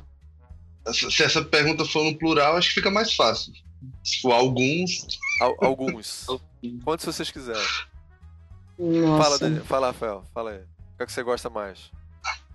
cara, ó, eu gosto muito do Sword Sword, que é o da. que é, é, Juramento à Espada, se não me engano o nome em português. Que é o que a. A Connie começa a ser treinada, né, pra ajudar o Steve. Eu acho muito bacana aquele esquema que é, a Pérola põe na cabeça da Connie de que ela ela é a cavaleira do Steven, ela tem que estar ali para proteger o Steven, e só o Steven importa. E de repente, o Steven se toca e fala: Não, velho, não, não se trata só de mim, se trata da gente. Então ele fala assim: vamos, a gente, vamos lutar junto. Isso eu acho muito bacana. É, cara, fora esse, o, o que a tinha comentado antes, o Mr. Greg, aquela. Eu gosto muito desse episódio também. Ai, cara, o- se o for que parar é pra o Mr. Greg? pensar. O Mr. Greg. que É que que o. É o. É o que episódio que. Ah, é, mais um spoiler, tá, gente? Fiquem ligados. mas o que. Mas o, o, o Greg fica milionário, né? Não vou dizer como, mas ele fica milionário. então ele decide passar ah, uns dias em Paris City, que é a cidade grande do, né, da história lá do universo do Steven. E junto eles levam a pérola. E nesse episódio trata aquele. exatamente o o esquema da relação da Pérola com o Greg, né? De ela não lidar bem com o fato de que, é, como ela diz no, no episódio, né? Ele que ganhou, né? Tipo, ele que ficou com a Rose. Então, esse episódio... Aí é, aí é muito bacana que ela fala assim... Ah, eu não deveria ter vindo, eu estive. Não, foi exatamente por isso que eu trouxe vocês. Que é para eles conversarem sobre isso e resolverem logo essa história, né? E aí é- também é muito bom. E ele é tipo musical, né? Eu acho que ele faz uma meio que uma homenagem a Brother. Acho, acho que é o episódio com mais músicas. Tudo é cantado no episódio. né? E eu. Cara, como é que a gente ainda não falou disso? As músicas de Steven Universe. Nossa, já tem um mês que eu tô com o meu SoundCloud no Steven, só escuto Steven Universo na rua. como, como, como o Ricardo falou, eu acho engraçado, assim, porque o povo deve, deve me ver na rua com fone de ouvido, tipo, ah, aquele cara barbudão ali deve estar escutando um metal, cabuloso, eu tô escutando o Steven Universo. Tá escutando Death cabuloso. Testosterona É. Olha aí, tá vendo? Essa é a verdadeira quebra de paradigma. É, Mas eu, eu queria só fazer um, um asterisco é, com relação a esse episódio que você citou, o Rose Scabbard, que é. Ah, é Rose. Não, É. não, é o Rose Scabbard é outro. é, Esse é o da. Da bainha da espada. Sim, esse que É. eu falei foi o, é, o da Cone Da- treinando. Ah, é o da qual é o da Cone mesmo? É o que ela. É que- não, que ela vira, mas qual é o mesmo nome? É porque eu não, Eu, gente, eu sou. Acho que é Juramento à Eu Espada. acabo, sou baixo. Eu, eu baixo Acho que é, ju- eu baixo- é Juramento à Espada o nome do episódio. Sei. Isso. Mas, enfim, eu, eu, eu só errei o nome, eu tava, com, eu tava com o episódio na cabeça, mas eu acho que é quando. É justamente quando a gente tem uma, uma visão mais. Mais, mais, mais clara da profundidade do amor que a Pérola devota a Rose até hoje. E, Outro e do episódio quanto ela muito vê bom, né? o- o- do quanto ela vê a, o, o Steven como uma extensão da Rose. Que, tu, que, que o, o- a devoção dela ao, ao Steven é uma, um, um prolongamento do, do amor que ela sentia pela Rose. Que é, é, é, é quase é quase abnegado, assim. Ela, é, e e esse, esse outro episódio que você citou, o, o, o Mr. Greg, é justamente isso, que, que ela, ela fala no meio da música, né? Que, tipo, ela... é, ela tava lá pra ela e aí ela foi embora e aí agora ela tem que estar tá lá pro filho dela. Uhum, é. Cara, É. esse, esse, esse Eu episódio da. Não, eu, eu ia comentar isso. Esse episódio do. É, o Rose Scabbard, que é esse da. Da Pérola, é, no final é, tem uma parada que é muito. que eu acho muito foda, que ela, que ela fala assim, ela. Às vezes sinto como se você fosse a Rose. Aí ele pergunta, né, se, se ele tem lembranças dela. Aí no final ela fala assim, ah, só queria saber o que ela acha de mim. Aí o Steven abraça ela e fala, não, eu acho você demais. Aí falei, velho, ali, tipo, chorei que nem criança, assim, naquela hora. e é, esse episódio também é muito foda, enfim. Se eu começar a falar dos episódios preferidos, vai quatro temporadas aqui. Fala mais, fala mais. Pode falar mais, que isso, pode falar. Não. Pô. Não, eu tô dizendo assim. é, então vamos lá. E tem esse. é, ah, eu gosto muito do último episódio da primeira temporada também, né? Que foi. Que é o Jailbreak, né? Que foi nesse episódio que mostra que a, quem realmente a Garnet é ali foi não, sensacional. Eu terminei de. Eu tava assistindo Netflix, e no Netflix só tem a primeira temporada, né? Aí terminei de assistir esse episódio e falei, ligeiro, eu preciso de um site, preciso assistir o resto.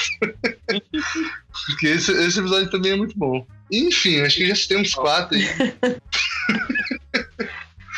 Eu acho legal que ainda fazem o, o- é o primeiro episódio da, da segunda temporada, né? Que é eles lidando, que é uma coisa que a gente nunca vê né, nessas séries ou em história de super-herói, né? Que é eles lidando com as Sim. consequências depois, com a limpeza depois, né? E é o garoto tentando processar tudo aquilo que aconteceu, né? E, e a responsabilidade dele ali com aquelas pessoas que estão em volta dele, né? Que é aquela cidade toda destruída, pedaço de Sim. nave pela cidade toda. Ele com aquele olho roxo, inchado, sem querer atender. Cara, o, o, que o que no final ele fala. Mais spoiler, gente. Que no final ele fala como. Que tem toda aquela coisa de. de é, como que fala assim? É, ele tá tão preocupado com a Connie que ele decide. que ele acha que se afastar dela é a solução, né? Então ele bate aquele pensamento assim, é falar, ah, não. não eu quero deixar você fora disso, não quero. E ele fica evitando ela, né? Até que no final ele manda uma mensagem pra ela dizendo que não quer mais ser amiga. Aí ela, ah, mas só se você ia falar na minha cara. Aí só que ele não consegue, né? Ele mostra É bem bonitinho. É, muito massa. fofo. Nossa, e aí ele chorando assim, ah, mentira, eu quero ser seu amigo. Aí, Esse episódio é muito bom, inclusive. Eu. é, eu acho que eu, que eu vi, na verdade, esse vídeo antes de ver esse episódio. Que eu não lembro agora, mas é um, é um canal estrangeiro que se dedica a fazer análise de, de, de cultura pop. É, e aí. E aí era um vídeo mostrando como. Como, como Steven justamente quebrava esses, esses valores ortodoxos de masculinidade. E aí ele citava esse episódio é, é, mostrando, mostrando, mostrando como, como isso se dá, né? Porque o, quem, quem bota essa ideia na cabeça do Steven é o é aquele personagem que é obcecado por. que tem o blog, que tem o. Ah, Make o- é, Keep It City Weird. É o. Caramba, eu esqueci o nome dele. Eu Ronaldo. também não lembro. Ronaldo, Ih, Ronaldo. Isso. É, Ronaldo, exatamente. e aí. É, é, rola rola uma, uma. uma paródia paródia mesmo, assim, dessa figura do, do, do lobo solitário, né? Esse cara Sim. forte que segura o peso do mundo sobre os ombros, que não pode se dar o luxo de sentir, porque é, o destino de, de seja lá o que for, depende dele, então ele tem que ser Vão forte e tal, e não sei o quê. Os outros só pra atingir ele, né? Então ele se sente responsável, então ele não quer criar laços com ninguém. É. né? O herói solitário. Exato. Na Exato. verdade, ele, ele E acha aí que o- criar o- laços é a solução, mas o que ele quer é exatamente isso. Né? Exato. E aí o, o- aí eles mostram sobre como como como, como esse momento é, é justamente uma paródia desses de, de todos de, de todo esse estereótipo do, do, do herói e como e como o Steven quebra isso no fim, Quebra, entendeu? é. Que é, o- é o contrário, entendeu? Você você pode se permitir sentir, você pode se permitir estar junto dos que você ama, entendeu? E que isso vai ser vai ser inclusive mais é, é, vai, vai, vai ajudar a construir um- uma ponte mais sólida para esse objetivo que, que, que se quer alcançar. Porque é, é o que a gente falou antes, assim, é uma das mensagens do desenho, que é, é- as diferenças elas devem, devem servir para unir, não pra, Fortalecer, né? é, exatamente, não para desagregar. É, é muito foda esse vídeo, eu queria, eu queria até encontrar ele aqui para para vocês indicarem ele, se, se fosse possível viu? Não, com certeza, a gente tem vários links no. Vai, É, porque agora eu quero ver. Tá? É, me arranja, por favor, porque, porque vai ser legal. E depois é, eu- a gente acaba. Às vezes demora uns dias pra botar os links, os, os, os, os ouvintes. Ué, tu prometeu o link, não colocou e tal. É, É, Vou te Não, mas mandar eles- também. Vai rolar, vai rolar. Vou te mandar também o texto do. É o, é o meu monitor lá na UF, é o João Marcos Nascimento. Ele fala justamente sobre a, a Garnet, fala sobre o- o- os episódios justamente que mostram a questão da fusão dela, né? Da, da Ruby com a Safira. É, eu acho que também é um texto que é bem bacana para quem se interessa pelo, pelo- pela série. Ah, eu quero ler. é, mais É, capítulos. Aí os episódios dos outros. É. Quero ver E, o de aí? vocês. E- e- quem mais quer falar sobre o episódio que curte? Cara, eu gosto muito de todos os episódios do, do, do Lion. Ah, E, cara, ele- primeiro porque ele é. é- Ele é um é- gato mesmo, gigante. Pois é, ele é, ele é, ele é um grande gato. Mas ele, ele é um dos grandes mistérios ainda, né? Tipo, ele, a, a gente sabe que ele é uma. Que ele também tá diretamente ligado à essência da, da Rose Quartz. Mas a gente não sabe exatamente de que forma e, e, e nem e nem exatamente por que essa seria porque porque essa projeção que ele é porque com certeza ele é uma projeção É, é, mas porque essa é a forma dele. Mas também porque as narrativas dos episódios que, em- que são centrados nele são muito divertidas.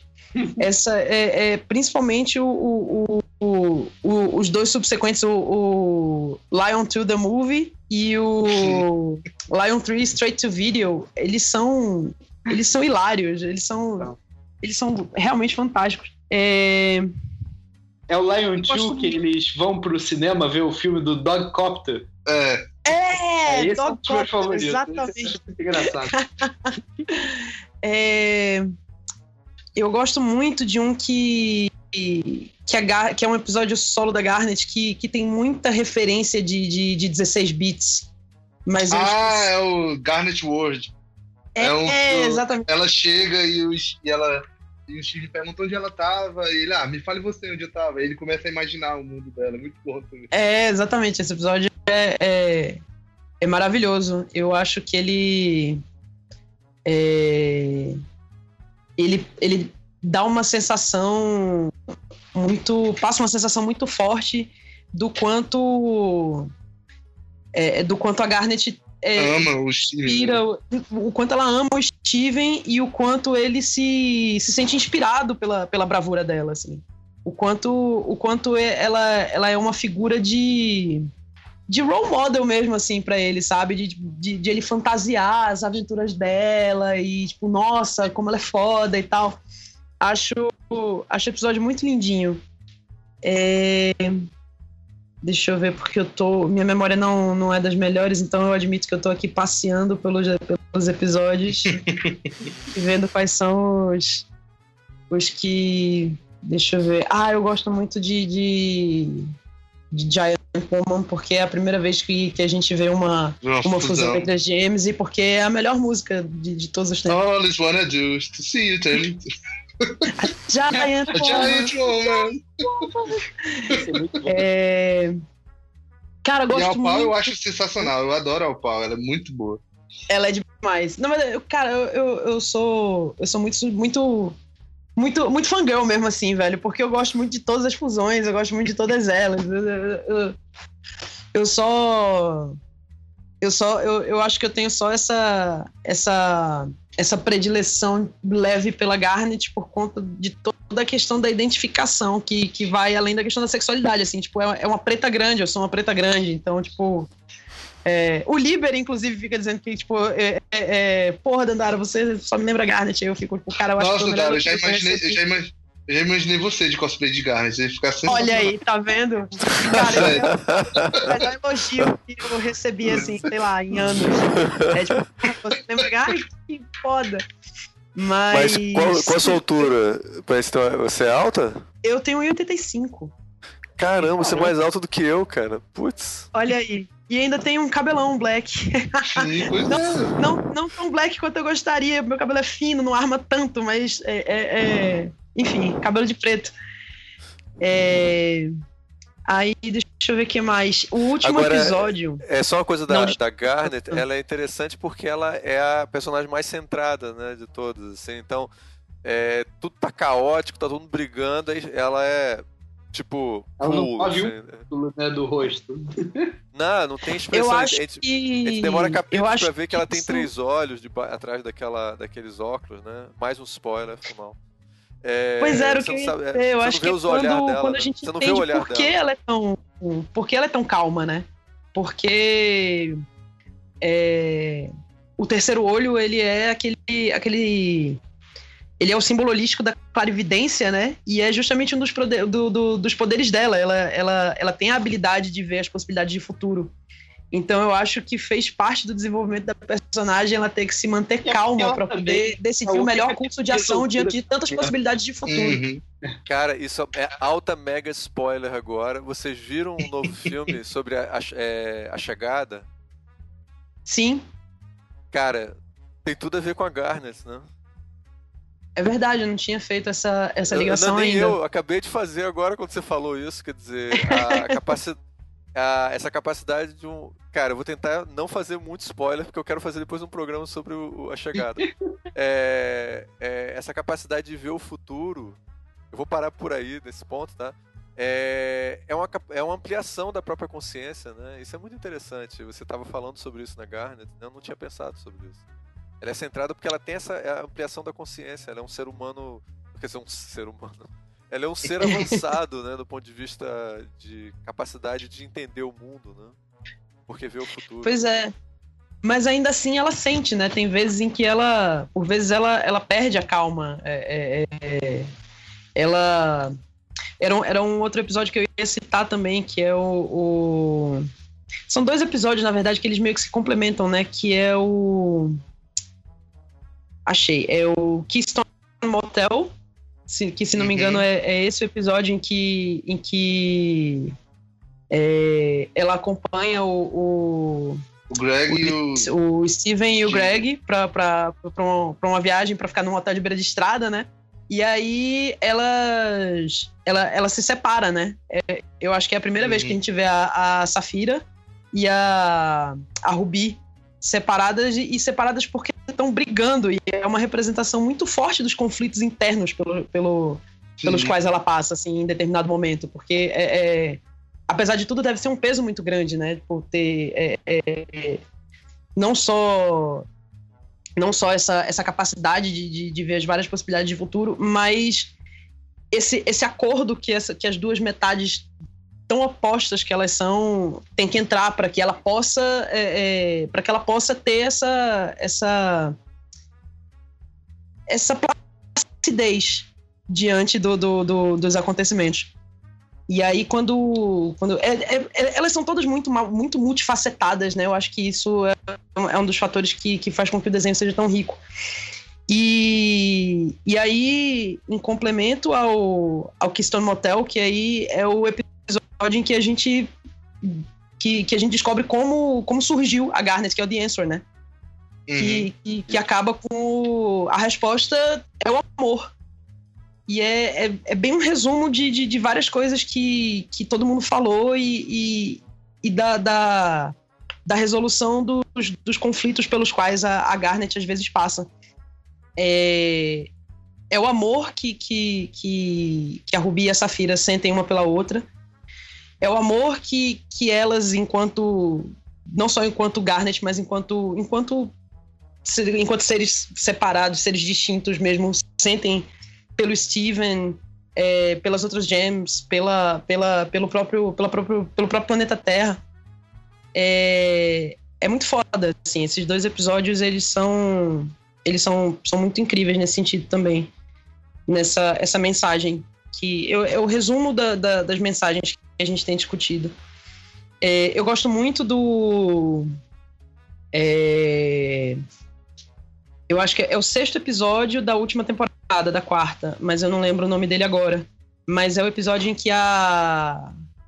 é, a Pérola, a Ametista e o Steven resolvem ir pra um show e a Pérola conhece uma Ah, motoqueira sensacional esse episódio. fica afim dela. Cara, esse episódio é tipo o. o- é quase um anti-Scott Pilgrim. Porque ele tem essa, essa mesma fórmula de, de, de filme indie, sabe? De, de várias referências dessas, desses, esses filmes adolescentes norte-americanos. Mas ele subverte o, o, o, o- o estereótipo do. do é, é, do herói masculino meio meio antissocial e tal, né? Que, que encontra a, a, a Manic Pixie Girl, que é essa, essa figura feminina que, que, é, é, que ensina o, o, o anti-herói a, a, a se deslumbrar com a vida. E. E aí a, a, a Pérola encarna esse, essa, essa, esse, esse anti-herói de uma forma completamente completa, mais, mais estranha ainda, mais, mais deslocada ainda, e, e conhece uma, uma pessoa que é a, a, antítese desse, desse estereótipo. Não é uma, uma pessoa que é, que necessariamente a, a adule, sabe? Como, como muitas. Que, que infle o ego dela, como muitas dessas Manic Pixie Girls fazem com os personagens masculinos. Ela desafia a Pérola ela a, a, a Pérola fica encantada, na verdade, pelo desafio que aquela, que aquela, aquela mulher oferece a ela, porque ela não sabe como agir, ela não sabe o que fazer. E a, a outra doida não tá nem aí pra isso. Ela tá vivendo a vida dela e ela e a Pérola fica. Cara, não. não é- é- fazia tempo que ela não via uma, uma, uma demonstração de força e de independência tão grandes. E desde, desde a Rose, que, que inclusive o Steven fala, né? E aí, só eu vou dizer isso, mas ela realmente É. parece muito com a minha mãe. Steve é sensacional. Cara, o Steven é, é maravilhoso. É, Só- é, eu acho que eu devia dar, dar, dar vez pra outra pessoa também falar dos episódios, senão. eu Só- sempre- Só eu falar, eu- você disse que não sabia o nome desse episódio, isso é o Last One Out of Beach City. É, valeu, saberem. Rafa. Ai, tem a Cone também, cara. Como Eu não, não falei nenhum episódio que tem a Cone, mas, tipo, todos os episódios que a Cone aparece são maravilhosos também, porque a Cone é foda. Ah, a Connie é foda. Ela é. Sivone! Daniel, você tem algum episódio predileto, cara? Então, eu, eu, eu, eu tenho esse problema com episódios prediletos, né? Eu, eu gosto de pensar coisas de vários episódios diferentes, mas é difícil eu dizer assim, não, esse eu acho muito bom, né? Eu, eu, eu Pensa, pode pensar também. Pois é, eu acho que o início da série tem momentos que eu, que eu acho hilários. Porque eu, em última análise, eu, eu, eu gosto de ver também para me divertir, né? Porque ah, uma das coisas que a gente discutiu quando falou da Hora da Aventura é como ele vai ficando cada vez mais narrativo e ele perde até um pouco daquela bobeira meio ingênua que tem nos primeiros episódios. E no Steven eu fiquei impressionado como isso aconteceu rápido. Porque uma coisa que eu acho até é, é- é uma crítica que eu faço, né? E aí podem tacar pedra depois, esses ouvintes haters. Eles podem não gostar muito disso. A gente tem poucos ah, haters. A gente. A gente... É, né? É, aqui é. bom por causa disso. Mas é porque- não me interpretem mal, mas o, o Steven no início, nos primeiros episódios, ele, é- ele é mais feio, ele é gordinho. né? Sim, Então, acho que a, a animação não é muito bem feita, né? ele é bem. Mas não é só a animação, não. O shape do personagem, o design do personagem, ele é. Ele, ele é mais atípico, ele é mais interessante por causa disso. Na- ao longo da primeira temporada mesmo, ele vai entrando em forma, ele vai ficando mais magrinho, ele vai ficando mais heróico, o rosto dele fica mais bonitinho. Não sei se é só uma coisa de equipe mesmo de, de animação e que vai refinando, equipe de arte, mas eu acho que tem uma coisa mesmo de tornar o personagem um pouco mais agradável, sabe? E que é uma coisa que eu, que eu achei, achei. Não achei uma coisa muito legal, não. Eu gostava mais do início, assim. Ele era mais bobo no início, assim, para algumas coisas. Um bobo de criança que ainda é ingênua, né? Ele é muito ingênuo no início. E é natural que ele vá perdendo a ingenuidade dele, mas é, eu acho que quando você chega já na, no final da primeira temporada, o personagem já é completamente diferente do início, né? Ah, eu gosto muito dos que tem o leão, como a Dandara falou. Eu, eu acho engraçado por esse motivo mesmo. O leão é um, é um grande gato que faz o que ele quer, na hora que ele quer. E uma coisa altamente surrealista num nível que eu nunca esperava. Você É. entra dentro da juba dele, tem um universo dentro da juba dele. é, É, aquele- bizarro. Tem aquele recanto lá da mãe dele. E quando ele mostra que ele, ele. Depois que ele descobre isso, ele começa a guardar coisas dentro. É, Aí ele ah, é tira uma coisa que qualquer um faria, né? a bicicleta, tira- ele começa a guardar as tralhas dele que ele não tem onde guardar, ele guarda dentro do leão. O, o- tô imaginando, eu não conheço o Rafael pessoalmente, mas ele né, dentro dessa barba guardando um universo de coisas assim dentro da barba dele. Só, só fantasiando isso aqui agora. Nunca Aquele vi. cachorro do. Histórias da Mônica, tinha aquele cachorro do Cebolinho, o Floquinho. o leão é mais ou menos a mesma coisa, né? Ele tem todo um universo ali dentro dele, né? É, Eu acho muito é o legal. Uber Floquinho. Exatamente. Eu acho muito legal é, o, o Leão. Eu gosto, eu gosto muito do. Como eu falei, né? Do final da primeira temporada e do primeiro episódio da segunda, em que ele, eles dão uma amarrada, assim, não é simplesmente. é, é, enfim, toca a história adiante, você não vê as consequências daquela luta deles na praia, quer dizer, você tem os destroços, eles têm que limpar tudo. Porque, inclusive, é uma coisa que é muito interessante, é diferente, de novo, daquela lógica de história de super-herói, né? Que a... elas estão sempre enfrentando uma série de perigos e a cidade está sempre sendo destruída, né? Só que alguém tem que construir depois. E os moradores da cidade, todos aqueles personagens coadjuvantes, começam a chamar elas a responsabilidade. Mas e aí? A luz acabou e não vai voltar mais? Né? E aí? É, tem um A loja está destruída e vai ficar por isso mesmo. Destruiu o, o letreiro da loja, né? e vai da isso pizza. mesmo. E o Steven é sempre aquele que é o elemento conciliador ali. Então tem, por exemplo, aquele episódio que a família dos pizza vai pra praia, e o Steven arma um, uma espécie de um- uma festa na praia, né? O, Uhum. é um party, né? Se eu não me engano, o episódio. Que É é, justamente para entrosar mais a família dos pizza com, a com, com, com as gems, né? É um episódio que eu acho legal também por conta disso. Ah, eu gosto do The Answer, que é esse que mostra o passado da, da Safira e da Ruby, como elas viram a Garnet, mas eu não gosto pela história propriamente dita, quer dizer, eu acho a mensagem muito legal, mas o, de novo também, o Steven tem o mesmo problema da Hora da Aventura.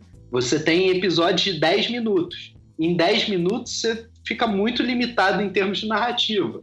Então eles resolver tudo naquele tempinho do episódio. Ah, e aí eu acho que fica muito artificial, fica muito rápido. Ah, eu gostaria que fosse uma coisa mais elaborada, assim, até porque eu vi um hype muito grande.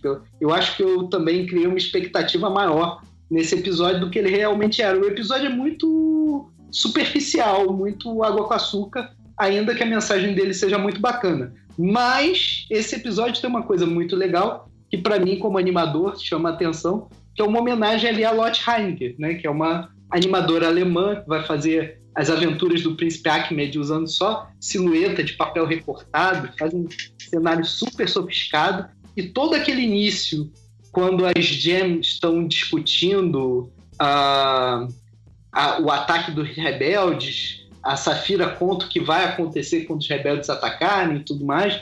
Você trabalha só num, num, grande, uma grande panorâmica em que você só vê as silhuetas das personagens e é uma homenagem assim que eu achei que ficou muito legal dentro do, do seriado e que mostra inclusive a- o próprio, as próprias referências né, do, dos, dos criadores dessas séries. Né? É muito legal quando pega quando eu penso uma referência dessa, assim, eu sempre gosto muito.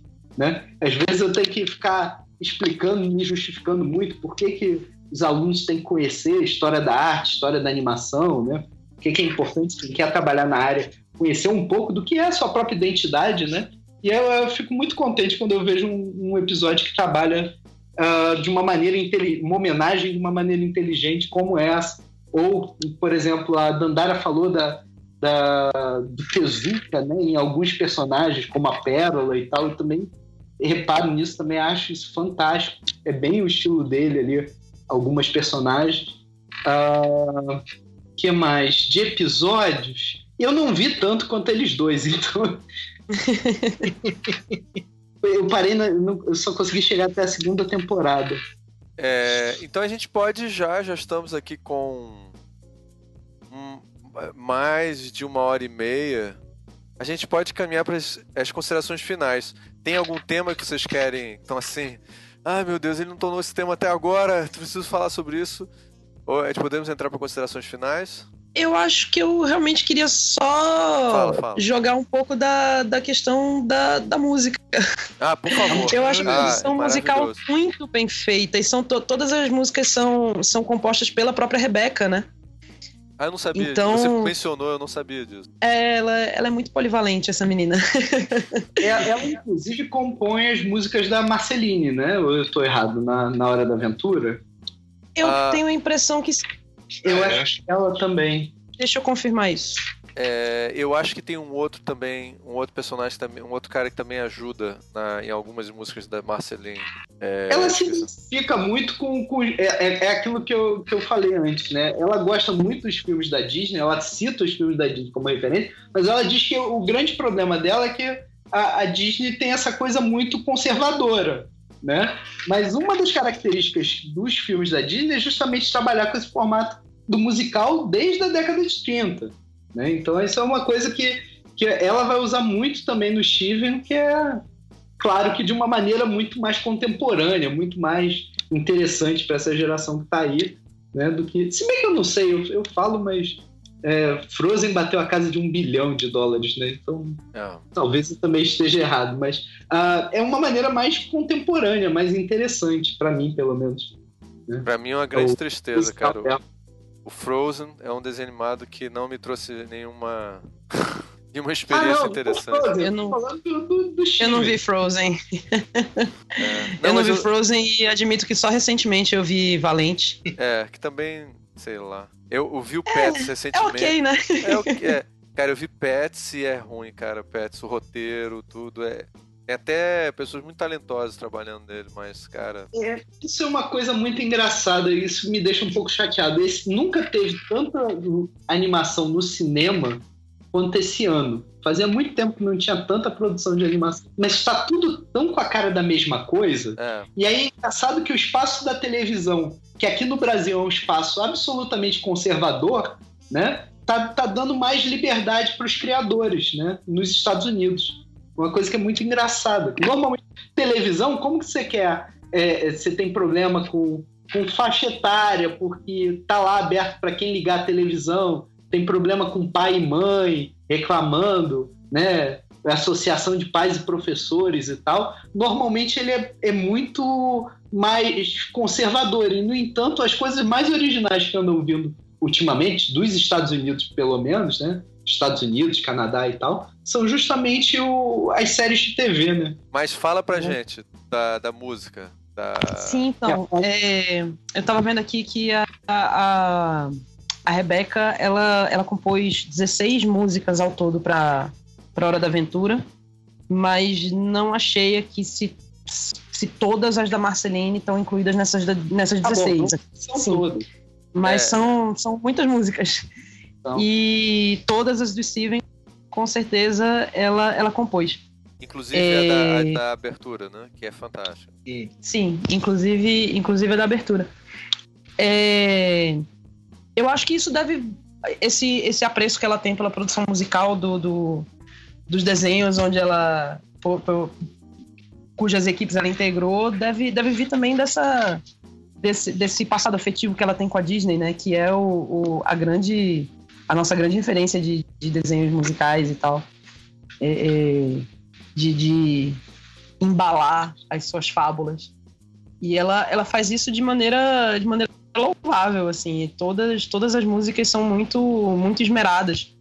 É, mesmo as mais, as mais simples, que só aparecem no, no ukulele, mas é uma, é uma referência muito forte para ela a música, né? Tanto é que o, o- eu acho que o, o fato do, do, do Greg ser um músico, e, é, acho que não, não é só para criar essa, essa persona de músico frustrado dele, né? Assim, tipo, Sim. que o, o, o Greg, apesar de tudo, é meio loser, né? Aquele cara que tentou ser um rockstar e, e acabou com um lava-jato na cidadezinha praieira de interior.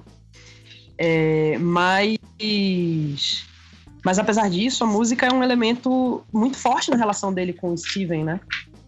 Então, acho que O Steven é um, Eu- é um eu músico acho- talentoso, né? O Steven, você vê que ele é... É, é, pois engraçado é. que o, o, o Steven foi meio mimado pelo Greg, né? Toda vida que o Greg vai contar a história, o Steven quer que ele cante uma música, assim. então, É, verdade. Até esse último episódio, ele, ele, ele vai contar uma história, ele começa a falar e o Steven, não, peraí. Aí tipo, dá um violão pra ele e fala, não, agora sim, você conta. É verdade. Pois é, eu acho que a. a- eu acho que, que isso reflete, assim, uma- talvez uma visão da, da, da Rebeca de, da música como, como uma parte muito. muito forte da vida mesmo, assim, como uma expressão muito. é, muito significativa que a gente tem das nossas vidas, dos, do- dos nossos. dos nossos sentimentos mesmo. É, é uma. É uma outra, uma outra nuance que, que tem no desenho. Eu gosto muito das músicas de Steven. Eu já eu já passei algumas tardes tirando tirando algumas do violão assim, tipo, eu arranho o violão aqui. Aí, Eita, não, Giant Woman, aqui, né? Não, Uai, vamos cantar aqui, a gente vai... vai- Exatamente. um, um amigo meu, um amigo meu da faculdade, ele toca o ukulele, ele pediu pra ele me ensinar a abertura do Steve. Olha aí que fantástico, vai rolar esse dueto. Vocês gostam das músicas? O Rafa não, o Rafa já, já Ah, Já sou...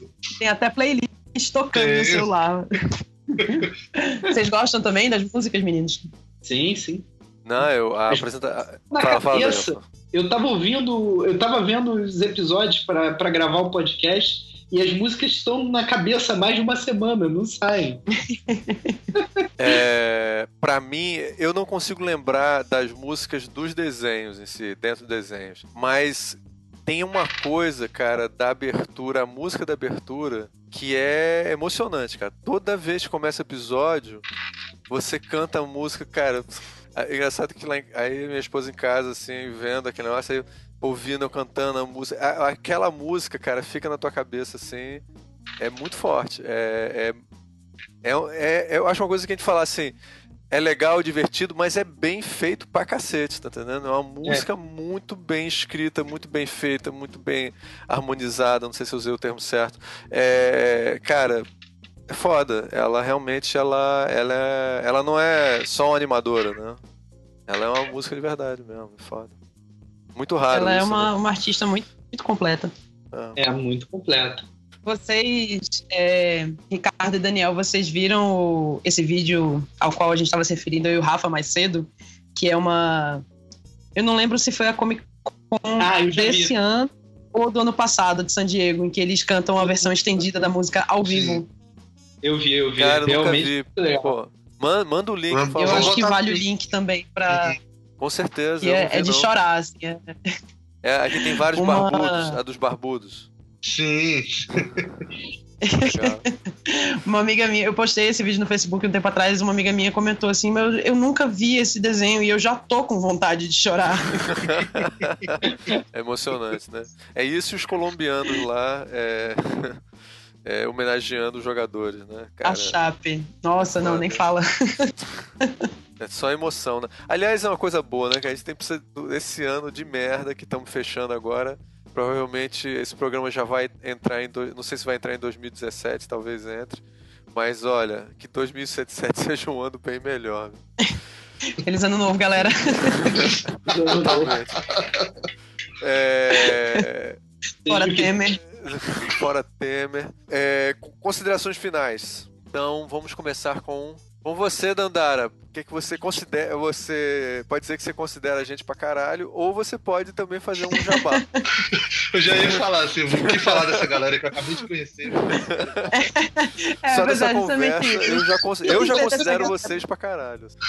Só eu também, eu conversa. também, eu também. É recíproco. Fã de vocês. É recíproco, de verdade. É, mas, então, o jabá que eu gostaria de fazer é, é de um blog que eu faço parte com o Liber e, e outras pessoas maravilhosas, que são Lielson Zene, Maria Clara Carneiro, é, Pedro Cobiaco, que é, é- ele é mais. ele faz hoje em dia mais participações especiais, assim como eu também, que eu tô um pouco afastada, porque, enfim, eu tô às voltas com, com, com a finalização da minha dissertação, então eu tô bem atarantada na vida. Mas a gente tem esse blog que chama Balbúrdia, é um, um, um blog sobre quadrinhos, é, tentando sair um pouco do lugar comum, assim. É, às vezes eu, eu espero que a gente consiga. e se vocês quiserem dar uma, uma conferida, é balbúrdia.wordpress.com. E tá rolando uma série de, de, de entrevistas agora, mas agora acabei de me lembrar que o programa só vai entrar em 2017, então isso já vai ser velho. Mas enfim, tem muita coisa legal lá. muita coisa bacana. Ah, o Paulo Secone, meu Deus, o Paulo Secone também faz parte do blog. Como é que eu pude? Qu- Quase que eu esqueço do Paulo Jesus. Que isso. É, balbúrdia.wordpress.com Dandara Palankoff, eu. Paulo Secone, é, Lielson Zene, Maria Clara Carneiro, Pedro Cobiaco. Falamos sobre quadrinhos na maciota, esse é o nosso slogan. e, e é basicamente isso. É... Rafael, faz o teu jabá aí, cara. Tem- Tem uns desenhos aí pra mostrar pra gente. Ah, ah, eu tenho um Tumblr, né? Que é o, o Félix Bode.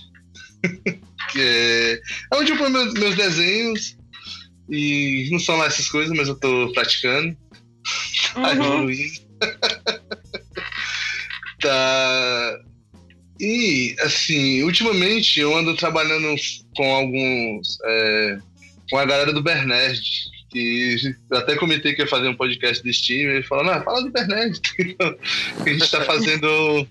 Eu tô, ultimamente estou fazendo uns, uns, uns trabalhos com eles, que é o bernerd.com, que. .com.br, desculpa que é, trata sobre.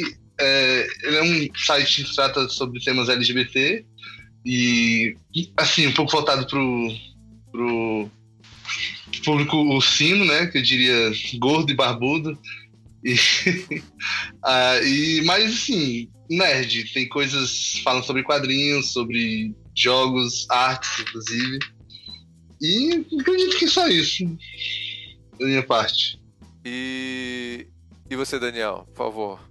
E se você É, quiser é repetir, se você, se você quiser, inclusive, repetir jabá, por favor, repita. Repetir jabá? É porque Eu da esse- última vez acabei. Jabá, jabá, jabá, jabá. Não? Jabá. Eu da última vez acabei não fazendo jabá, acabei entrando como participação especial. Olha só. Ah, não, eu queria, queria fazer né, propaganda aqui, mas porque eu achei muito legal. Semana passada, eu não sei quem está ouvindo, se está ouvindo em janeiro, em dezembro, ou pode ser em 2018, 2020, eu não sei quando pegar para ouvir esse podcast, mas na semana passada, agora no início de dezembro, saiu o livro Rio 450 anos de cinema, que foi um projeto do Arquivo Municipal da cidade do Rio de Janeiro, teve um cineclube lá, em parceria com os professores do Departamento de Cinema da UF, e que tem artigos de vários professores falando sobre a imagem da cidade do Rio de Janeiro no- nos filmes, né, no cinema. E eu tenho um capítulo que fala justamente sobre os filmes que foram feitos lá fora sobre o Rio de Janeiro, né? O famigerado episódio dos Simpsons. ah, Ah, depois, legal, bacana. para a Copa do Mundo, Rio, Rio 2, enfim, né? Como os gringos veem a, a cidade do Rio de Janeiro, como a cidade do Rio de Janeiro é representada nas animações lá fora. É, o livro está saindo agora pela, pela, editora Em Tempo. Ele, ele foi beneficiado é, num edital da FAPERJ. Tá, tá, tá bem legal, eu gostei muito do livro, por isso estou aproveitando aqui para divulgar. E se você está ouvindo esse podcast em 2017, eu provavelmente em março, abril, devo estar tá retomando os cursos de animação japonesa na UERJ. São cursos de livres de extensão. Né? Uh, em 2015 eu consegui é, fechar uma turma lá. 2016 foi esse ano péssimo para todo mundo. Como vocês sabem, a UERJ, coitada, depende do governo do estado. O governo do estado, seu Cabral, roubou tudo que podia, está sem dinheiro para pagar os professores, está sem dinheiro para manter o UERJ funcionando. Mas se tudo der certo, 2017, estou lá de novo.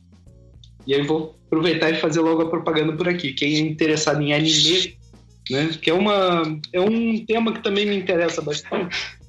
E aí eu, eu tenho conseguido levar para outros outras universidades além da, da, da UF e na UERJ tem um grupo muito legal lá no departamento de japonês, a professora Janete Oliveira, Elisa Massai, que são interessados também em, em, cultura pop japonesa, e a gente tem trocado um bocado de figurinha lá. Altamente recomendado Viu? Então, vocês aí ouvirem, é claro que é como se ninguém gostasse de anime, né? Anime é uma coisa que ninguém gosta. Um dia desse eu fui num sebo tentar, vender, tentar vender história em quadrinho antiga aqui de casa e tal, do meu, dos meu, do meu pai e tal. E aí o cara falou, olha, cara, ninguém mais quer eh, Tintin, eu não ia, não ia vender nunca, sabe? Pra avisar que eu não ia vender nenhuma história em quadrinho de Tintin, mas eram umas outras histórias em quadrinhos, tinha heavy metal e tal. E aí o cara, cara, o pessoal só quer mangá agora.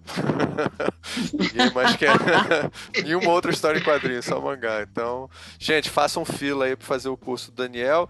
E é, os dois aqui, o, o Rafael Dandara, vieram altamente recomendados, gente. Então, por favor, é, visitem os, os, os blogs e tumblrs dos dois, por favor. É, gente, a minha consideração final é o seguinte: eu vou pegar aqui a frase do Rafael, cara, de que o Steven Universe é amor, tá? Então, é, eu acho que a gente está entrando numa fase de não mais tolerar as pessoas, não. A gente tem que amar as diferenças. Eu acho que é a minha interpretação do Steven Universe. A pessoa, você tem que amar, gostar do fato da pessoa ser diferente e não só tolerar ela. Acho que é isso que eu sinto quando eu vejo, porque o Steven, o Steven ele é um personagem que está sempre tentando fazer as pessoas acordarem para isso. Eu não sei se vocês concordam comigo. É, isso mesmo. Sim. Ah. Gostei, eu falei uma palavra, terminei com uma palavra legal, não falei merda. Que bom. Oh. Gente, adorei a conversa com vocês. Assim, agora eu tô, porra, um tá em Recife, o outro tá em Brasília. Daniel, a gente vai ter eu que. Tô Tijuca. Cara, vamos, vamos, se marcar e a gente bota o computador do lado e toma um chopp com eles, cara. Porque tá. Assim é muita frustração. Pô, tá cara. fácil. O Dandara tá vindo pra cá, então a gente ah, vai é. falar muito sobre Steven. Cara, volta e eu curso em Brasília, viu? Vou, vou procurar vocês em Brasília. É, agradecer, Pô, já é. agradecer o Bruno Porto por ter indicado esse povo todo. E, gente, aqui a gente tem uma tradição que é dar um tchauzinho no final. Então, galera, tchau! We'll always save